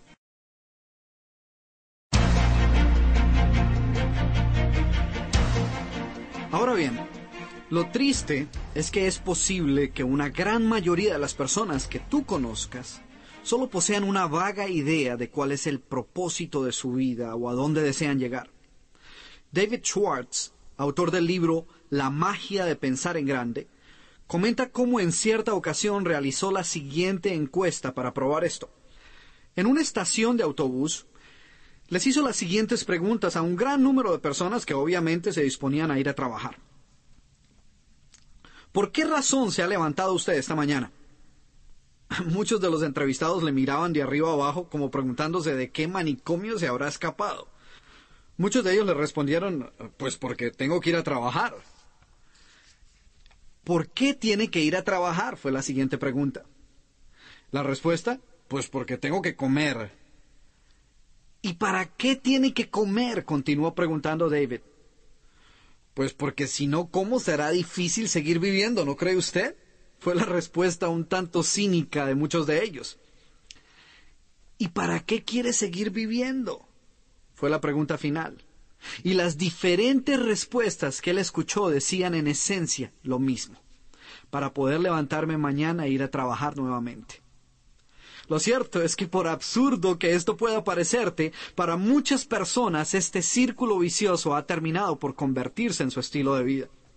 En una rutina que ofrece pocas variantes y que termina por apagar el fuego, la pasión y el entusiasmo con que una gran mayoría de ellas empezaron sus vidas. Es triste, pero en un mundo que ofrece miles de excitantes oportunidades, más de un 95% de las personas se levantarán mañana para ir a trabajar, de manera que puedan tener con qué comer y poder así seguir viviendo, para luego levantarse al día siguiente, ir de nuevo a su trabajo y poder así continuar con ese círculo vicioso. Esto es lo que yo llamo una vida de zarandear arena. Así que Toma un descanso en la agitada carrera de la vida. Identifica cuáles son tus sueños y aspiraciones y desarrolla el plan de acción que te ayude a convertir esos sueños en realidad. Recuerda que el sueño que elijas, las metas que fijes determinarán el lugar donde vas a terminar. Así que no te conformes con sueños pequeños cuando la vida tiene tanto que ofrecer. Sueña en grande y si has podido alcanzar todas las metas que te has propuesto hasta ahora, eso solo significa que no estás sentando metas suficientemente altas. Cierra los ojos y trata de visualizar por un momento dónde desearías encontrarte dentro de cinco o diez años. ¿Qué desearías estar haciendo? Visualízate claramente ya en posesión de esos sueños. ¿Qué clase de trabajo estarás desempeñando? ¿En dónde vivirás? ¿Cómo será tu casa? ¿Qué clase de automóvil manejarás? ¿Qué clase de actividad recreativa deseas estar practicando? ¿Qué nueva habilidad deseas adquirir? ¿En qué clase de actividades comunitarias quisieras participar? ¿A dónde añoras viajar? ¿Qué clase de actividades desearías disfrutar aún más en compañía de tu familia? Muchas personas los llaman metas, objetivos, aspiraciones, ilusiones, deseos. Pero todos estos son simplemente sinónimos de aquellas cosas que verdaderamente deseas alcanzar y por las cuales estás dispuesto a trabajar.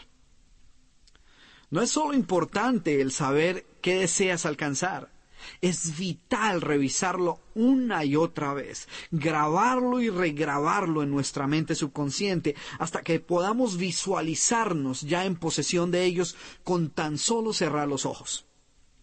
Hay una explicación científica de por qué esto es necesario. No es como muchas personas creen que el objetivo de leer y releer nuestros sueños y buscar imágenes y fotografías de ellos es para mantenernos motivados y entusiasmados aunque obviamente el hacerlo también cumple ese propósito. Pero lo cierto es que se ha comprobado que el hacer esto logra algo mucho más importante. Hay bases puramente fisiológicas que explican que hay un incremento en nuestra percepción como consecuencia de formar una imagen mental clara de nuestras metas. Este poder es conocido como la formación reticular y funciona así. El grado con que percibimos o somos conscientes de cualquier cosa que se encuentra a nuestro alrededor va en proporción directa a la importancia que previamente le hayamos asignado a esta cosa en nuestra mente. Por ejemplo, recuerdo que solo hasta que mi esposa quedó embarazada con nuestro primer hijo, notamos la cantidad de mujeres embarazadas que había donde quiera que íbamos. Hasta ese momento, ese hecho había pasado casi desapercibido. Pero desde el momento en que supimos de su embarazo, fue como si de repente todos nuestros sentidos se hubiesen puesto en posición de alerta y fuesen mucho más perceptivos para con las mujeres embarazadas. Veamos cuál es la importancia de este fenómeno para el logro de nuestras metas. Los neurólogos, como ya lo mencionara, conocen este aumento en nuestra percepción de nuestro alrededor con el nombre de formación reticular. Y ocurre en un área del tamaño de la uña del dedo pulgar localizada en la zona media del cerebro. La formación reticular cumple, por así decirlo, la función de filtro sensorial.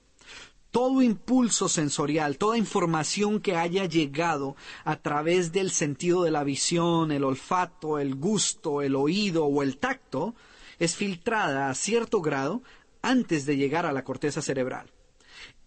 Ella es la parte del cerebro que permite que sólo aquella información significativa e importante para la persona logre llegar al centro consciente que se encuentra en la corteza cerebral. Por ejemplo, seguramente alguna vez te habrá sucedido que tomas la decisión de comprar eh, determinada clase de automóvil. Uno algo diferente, fuera de lo común, y lo buscas hasta que lo encuentras y como la meta de comprarlo aún se encuentra un par de meses a distancia, pues te llevas una foto de él y lo miras y te puedes visualizar conduciéndolo y con el tiempo algo sucede. Comienzas a verlo por todas partes. Donde quiera que miras, lo ves. Es como si de repente fuese el auto más popular. Lo puedes distinguir desde muy lejos y entre una multitud de autos salta a la vista y es fácil de descubrir. Es como si tu sentido de la visión se hubiese agudizado, manteniéndote constantemente alerta a su presencia. Lo que ha sucedido es que una vez le has asignado importancia a cierta palabra, a cierta acción u objeto, tus sentidos se vuelven más sensitivos y perciben con mayor facilidad dicha palabra, acción u objeto.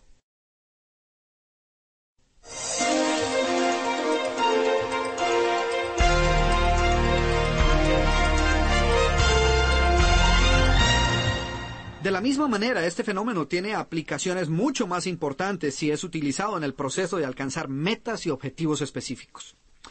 Si te detienes un momento en el bullicioso y agitado camino de la vida para identificar claramente cuáles son tus metas y sueños, aquellos que deseas materializar, si te concentras en ellos y les das la importancia que merecen, si los defines tan claramente que puedas visualizarte ya en posesión de ellos, tu formación reticular te proveerá con la habilidad para identificar posibilidades a tu alrededor que te puedan permitir alcanzar dichas metas.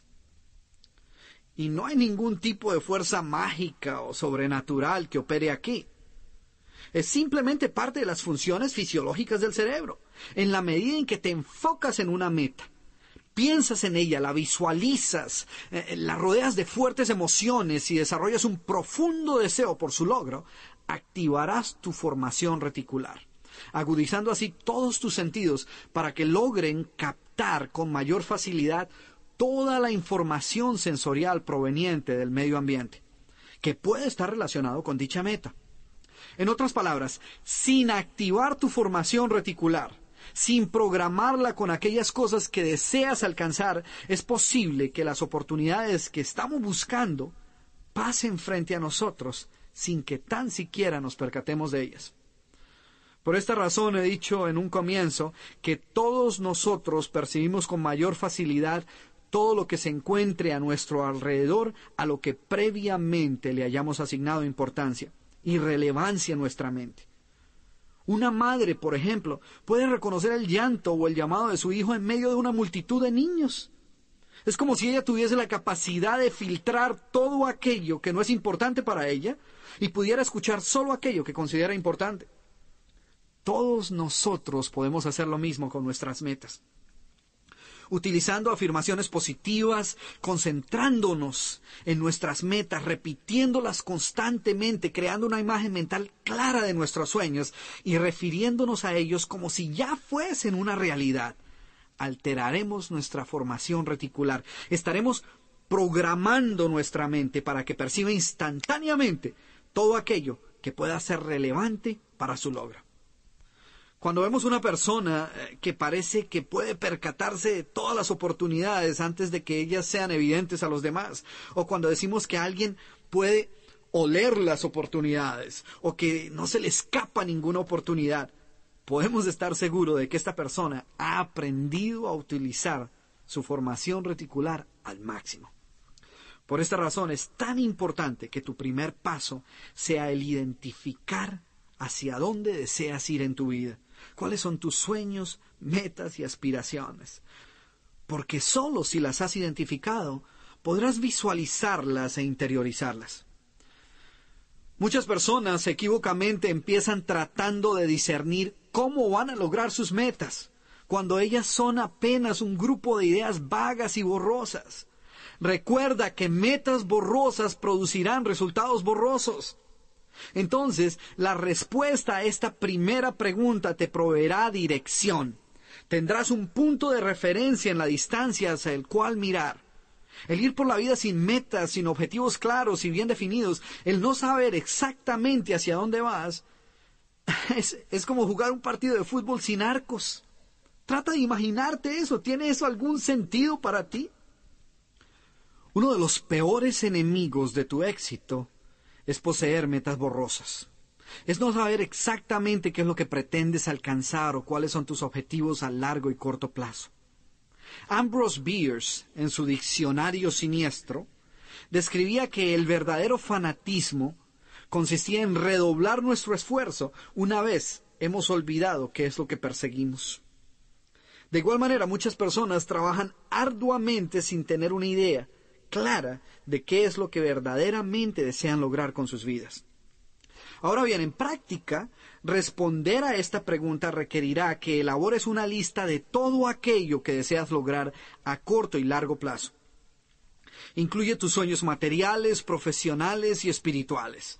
Si tienes dificultad en responder a esta pregunta, o no sabes por dónde empezar, escribe las siguientes preguntas en la parte superior de una hoja y respóndelas.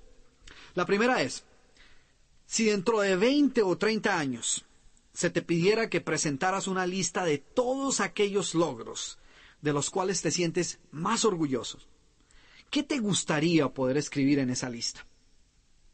O esta, aunque pueda sonar un tanto fatalista, si se te informara que solo cuentas con 10 años de vida, ¿cuáles serían aquellas cosas en las que te gustaría invertir ese tiempo? O, o simplemente escribes, He aquí una lista de todo lo que quisiera lograr con mi vida si tuviera el dinero, el tiempo, el talento y el apoyo de mi familia de manera ilimitada. Y dedica cuanto tiempo sea necesario a escribir tus metas, grandes y pequeñas, a largo plazo y a corto plazo, tus sueños importantes y triviales, tus aspiraciones profesionales, personales, familiares. Escribe todo sin interesar que ello parezca una simple tontería, sin importar cuál sea el precio, sin importar qué tan realizable o irreal te parezca hoy.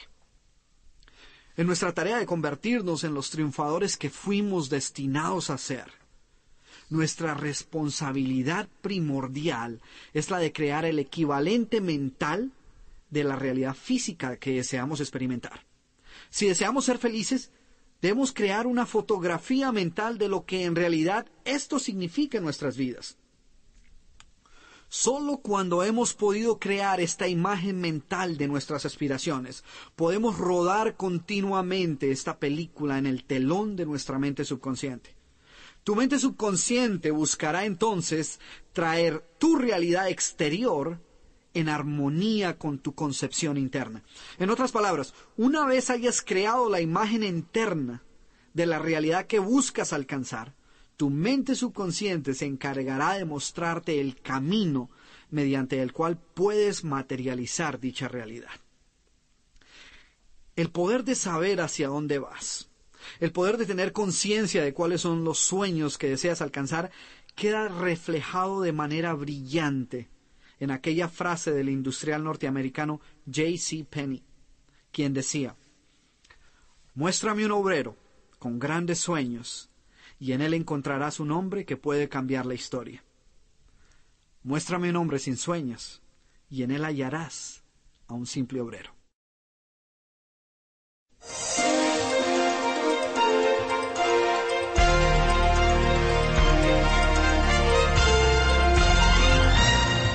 Muy bien.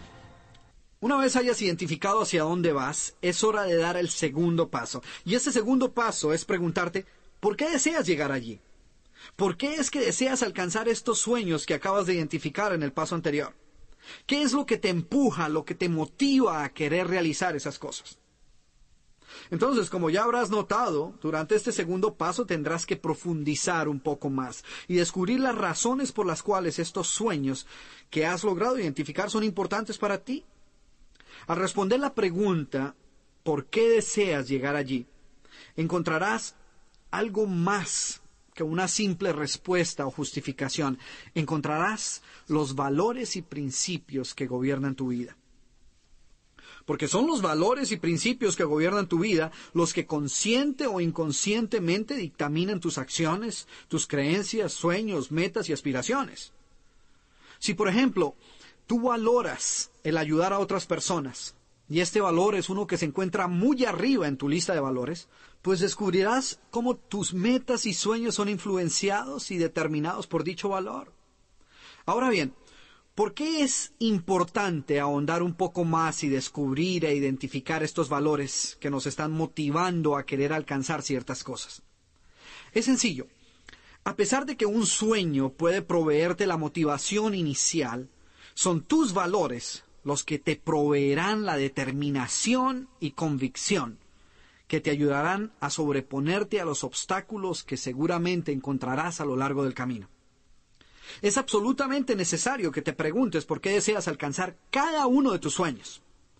Porque si no encuentras una razón aún más profunda para justificar el esfuerzo que seguramente requerirá el alcanzar tus sueños, no estarás equipado con la fuerza necesaria para poder empezar. Si ves, son los valores detrás de cada sueño los que te proveerán con la fuerza emocional y la pasión para alcanzarlos. Eh, siguiendo con el ejemplo anterior, supongamos que uno de tus valores más importantes es, como decía anteriormente, el querer ayudar a otras personas, y al identificar tus sueños, encuentras que uno de ellos es tu deseo de ir a la universidad y graduarte como trabajadora social. Vas a descubrir varias cosas. Descubrirás, por ejemplo, que lograr esto va a tomar cuatro o cinco años de tu vida, que el trabajo será duro, que requerirá un compromiso total de parte tuya. También encontrarás que muchas de las personas con que comiences renunciarán a su meta a lo largo del camino, y que ésta requerirá gran inversión de dinero, tiempo y esfuerzo. Y todo esto es parte del precio que deberás pagar por alcanzar dicha meta.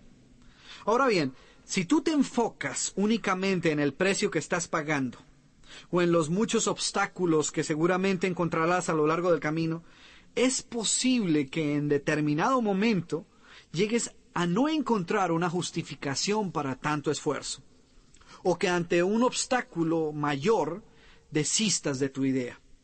Sin embargo, si has identificado el valor que te ha impulsado a sentar dicha meta, en este caso tu anhelo de ayudar a los demás, y si alimentas tu mente constantemente con dicho valor, Si día tras día te concentras no en las tareas y el precio que estás pagando, sino en las emociones que experimentarás una vez que logres tu meta y te gradúes y puedas comenzar a ayudar a otras personas que necesitan de tu ayuda y tu guía, solo entonces todos los obstáculos que puedas encontrar a lo largo del camino, grandes o pequeños, no serán lo suficiente como para impedir que llegues a donde has decidido llegar. La relación entre tus metas y tus valores es muy importante. Los valores que gobiernan tu vida determinarán las metas que le darán dirección a ella. Cuando logras alcanzar metas que van de acuerdo con tus valores, su logro es muy gratificante y significativo para tu vida. Sin embargo, cuando logras alcanzar algo que no hay acuerdo con estos principios, es entonces cuando comienzas a cuestionar si tu esfuerzo en verdad te está acercando hacia el logro de una meta digna de ti. Si descubre que aquello que has alcanzado va en contra de uno de tus principios, sin duda su logro parecerá hueco e insignificante. Los pensamientos que mantienes constantemente en tu mente con el tiempo se convertirán en convicciones, en firmes creencias, y pronto encontrarás tus acciones diarias y tu comportamiento consistentes con dichas creencias. Es importante entender que tus valores cambian a medida que maduras como individuo y tus creencias se fortalecen. Por esta razón necesitas examinar tus metas constantemente. Veamos otro ejemplo mucho más específico entre la relación entre tus sueños y tus valores y de lo que debes hacer con los sueños que has identificado en el paso anterior si verdaderamente deseas alcanzarlos.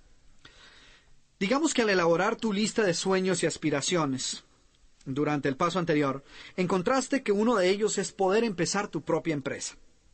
Posteriormente, al tratar de identificar el porqué de ese sueño, al tratar de descubrir aquellos valores responsables por crear en ti ese deseo de poseer tu propio negocio, descubres que existen varias razones por las cuales esta meta en particular es importante para ti. Entre estas razones logras identificar las siguientes. Al poseer tu propia empresa, podrás brindar un mejor estilo de vida a tu familia. Sabrás que tu futuro está en tus manos y no depende de las decisiones de otras personas. Y podrás dedicar más tiempo a aquello que en verdad es importante para ti, como viajar e involucrarte más de lleno en los asuntos de la comunidad. He aquí en un lenguaje simple algunos de estos valores. Yo amo a mi familia y quiero proveer lo mejor para ella. Soy decidido y autosuficiente. Poseo una gran seguridad y paz interior. Disfruto de viajar y conocer nuevas culturas. Soy generoso y me gusta servir a los demás. ¿Ves la dimensión que este segundo paso da a ese sueño que habías identificado previamente? El poder llegar a tener tu propia empresa es una gran meta y un sueño que en principio seguramente te entusiasmará grandemente. No obstante, si no descubres la razón o las razones por las cuales cada uno de tus sueños y aspiraciones son importantes para ti, es posible que cualquier obstáculo te haga que comiences a cuestionar el precio por su logro. Con el tiempo, es posible que inclusive llegues a cuestionar el tan siquiera tener este sueño como una de tus metas. Después de todo, ya has vivido hasta ahora sin dicha meta y ciertamente podrás seguir viviendo aun si renunciaras a ellas. De repente tu sueño de tomar control de tu futuro y emprender tu propia empresa se derrumba antes de haber empezado el camino. ¿Por qué? Porque no encontraste la fuerza mayor que te motivara a seguir adelante y pagar el precio sin cuestionamientos. Convertir tus sueños en realidad demanda un envolvimiento emocional que solo podrás encontrar cuando logres identificar las verdaderas razones que te han llevado a tomar cualquier determinación. Es sencillo. Quiero formularte dos preguntas. Juntos interrogantes se refieren a la misma meta, empezar tu propia empresa. No obstante, la primera se refiere simplemente al lugar donde deseas llegar al vehículo que pretendes utilizar, que es el negocio en sí, mientras que la segunda se refiere a los beneficios y resultados que el alcanzar dicha meta traerá para tu vida. La primera pregunta es, ¿estarías dispuesto a dedicar el resto de tu vida al establecimiento de tu propia empresa?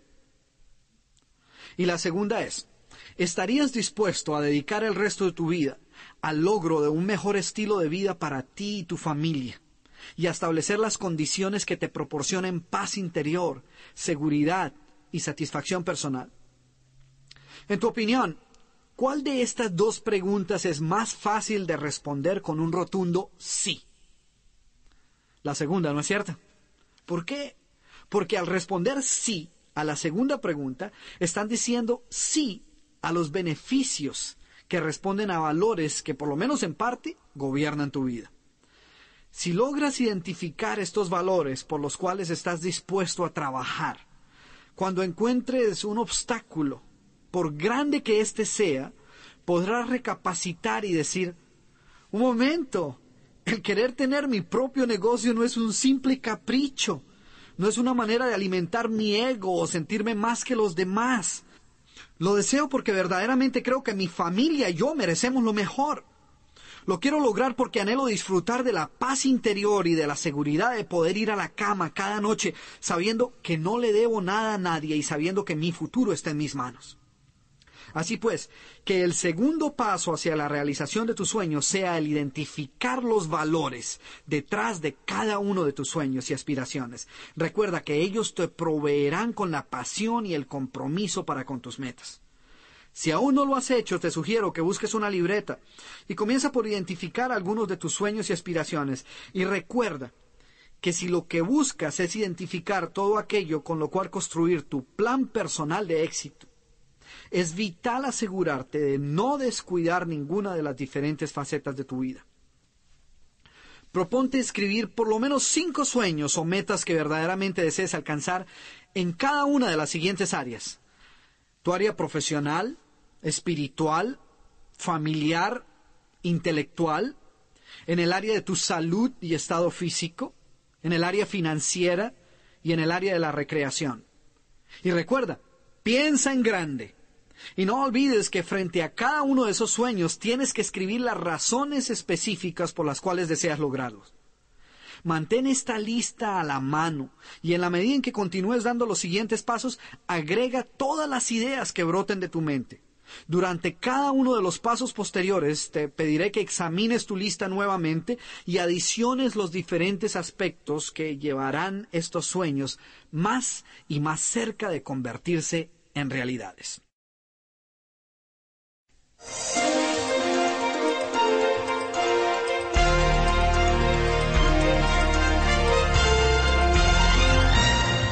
Estos dos primeros pasos, determinar hacia dónde vas y descubrir por qué deseas llegar ahí, son una etapa de autodescubrimiento y autoevaluación. Es indudable que estos pasos son muy motivantes, ya que abren nuestros ojos y nuestras mentes a aquellas cosas que deseamos alcanzar, y nos ponen en contacto con nuestros sueños, metas y valores. Sin embargo, a pesar de que nuestro camino al éxito comienza con la identificación de nuestros sueños, para convertirlos en realidad es necesario dar el siguiente paso. Y este paso es responder a la pregunta, ¿cuándo esperas haber logrado tu meta? Sin temor a equivocarme, puedo aseverar que el no dar este paso es responsable por la mayor cantidad de fracasos, frustraciones y sueños no realizados que yo haya podido ver.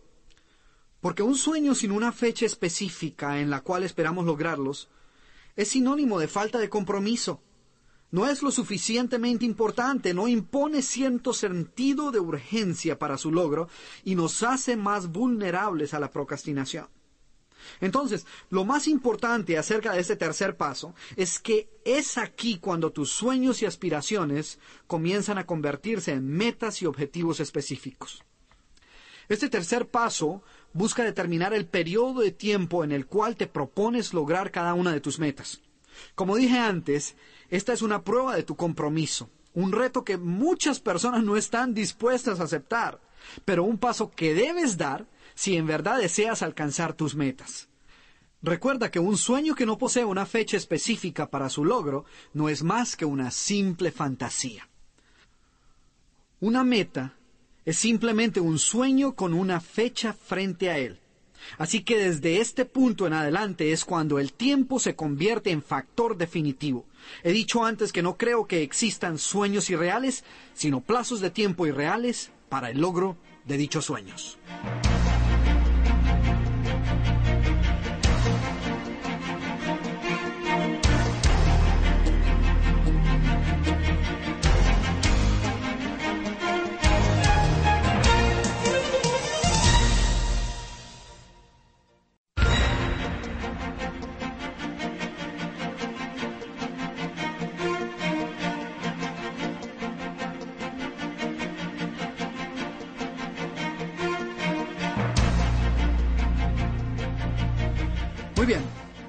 Empecemos por decir que el asignar una fecha para el logro de cualquier meta produce varios efectos específicos en ti y en tu comportamiento.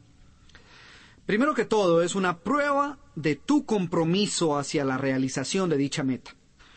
Al hacerlo, estás poniendo en juego tu reputación. Estás adicionando cierta presión que no existía antes, y esta presión será la encargada de ponerte en movimiento. A principios de los años 60, el presidente John F. Kennedy retó a la comunidad científica norteamericana no a empezar la conquista del espacio, ni a examinar la posibilidad de llevar un hombre a la Luna. No los retó a desarrollar un programa espacial que para aquel entonces era casi inexistente. No, él los retó a que para antes del 31 de diciembre de 1969 ellos se encargaran de llevar un hombre a la superficie de la Luna y lo trajeran de nuevo a la Tierra. La meta era muy clara y específica, y el periodo de tiempo para su logro inequívoco. ¿Cuáles fueron los resultados?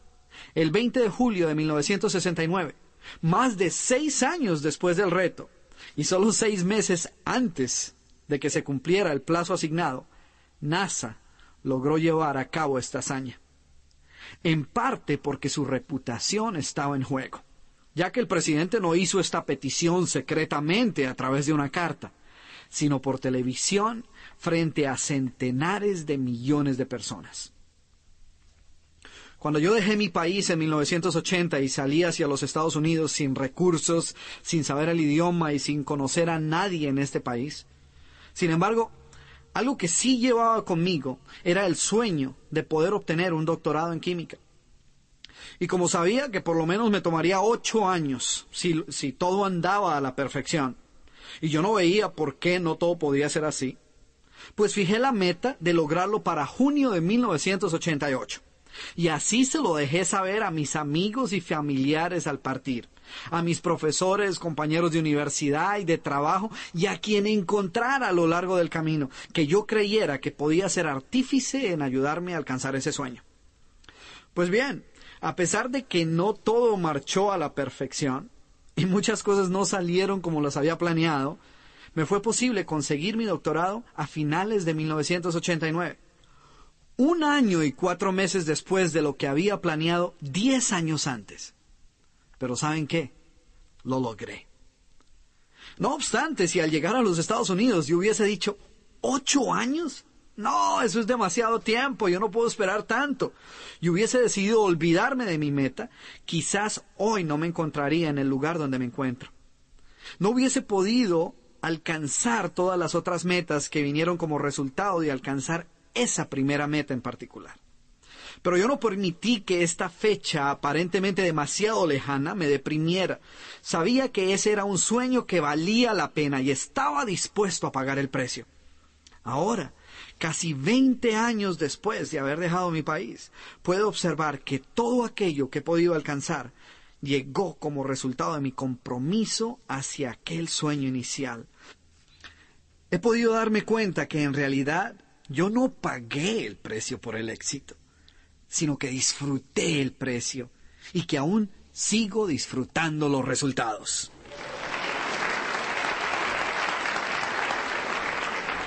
Recuerda que toda meta realmente digna de alcanzar tomará tiempo. No te desanimes si ves que el poder alcanzar tus metas puede tomar varios años, pues a lo largo del camino tu compromiso con tus sueños te traerán muchos beneficios adicionales.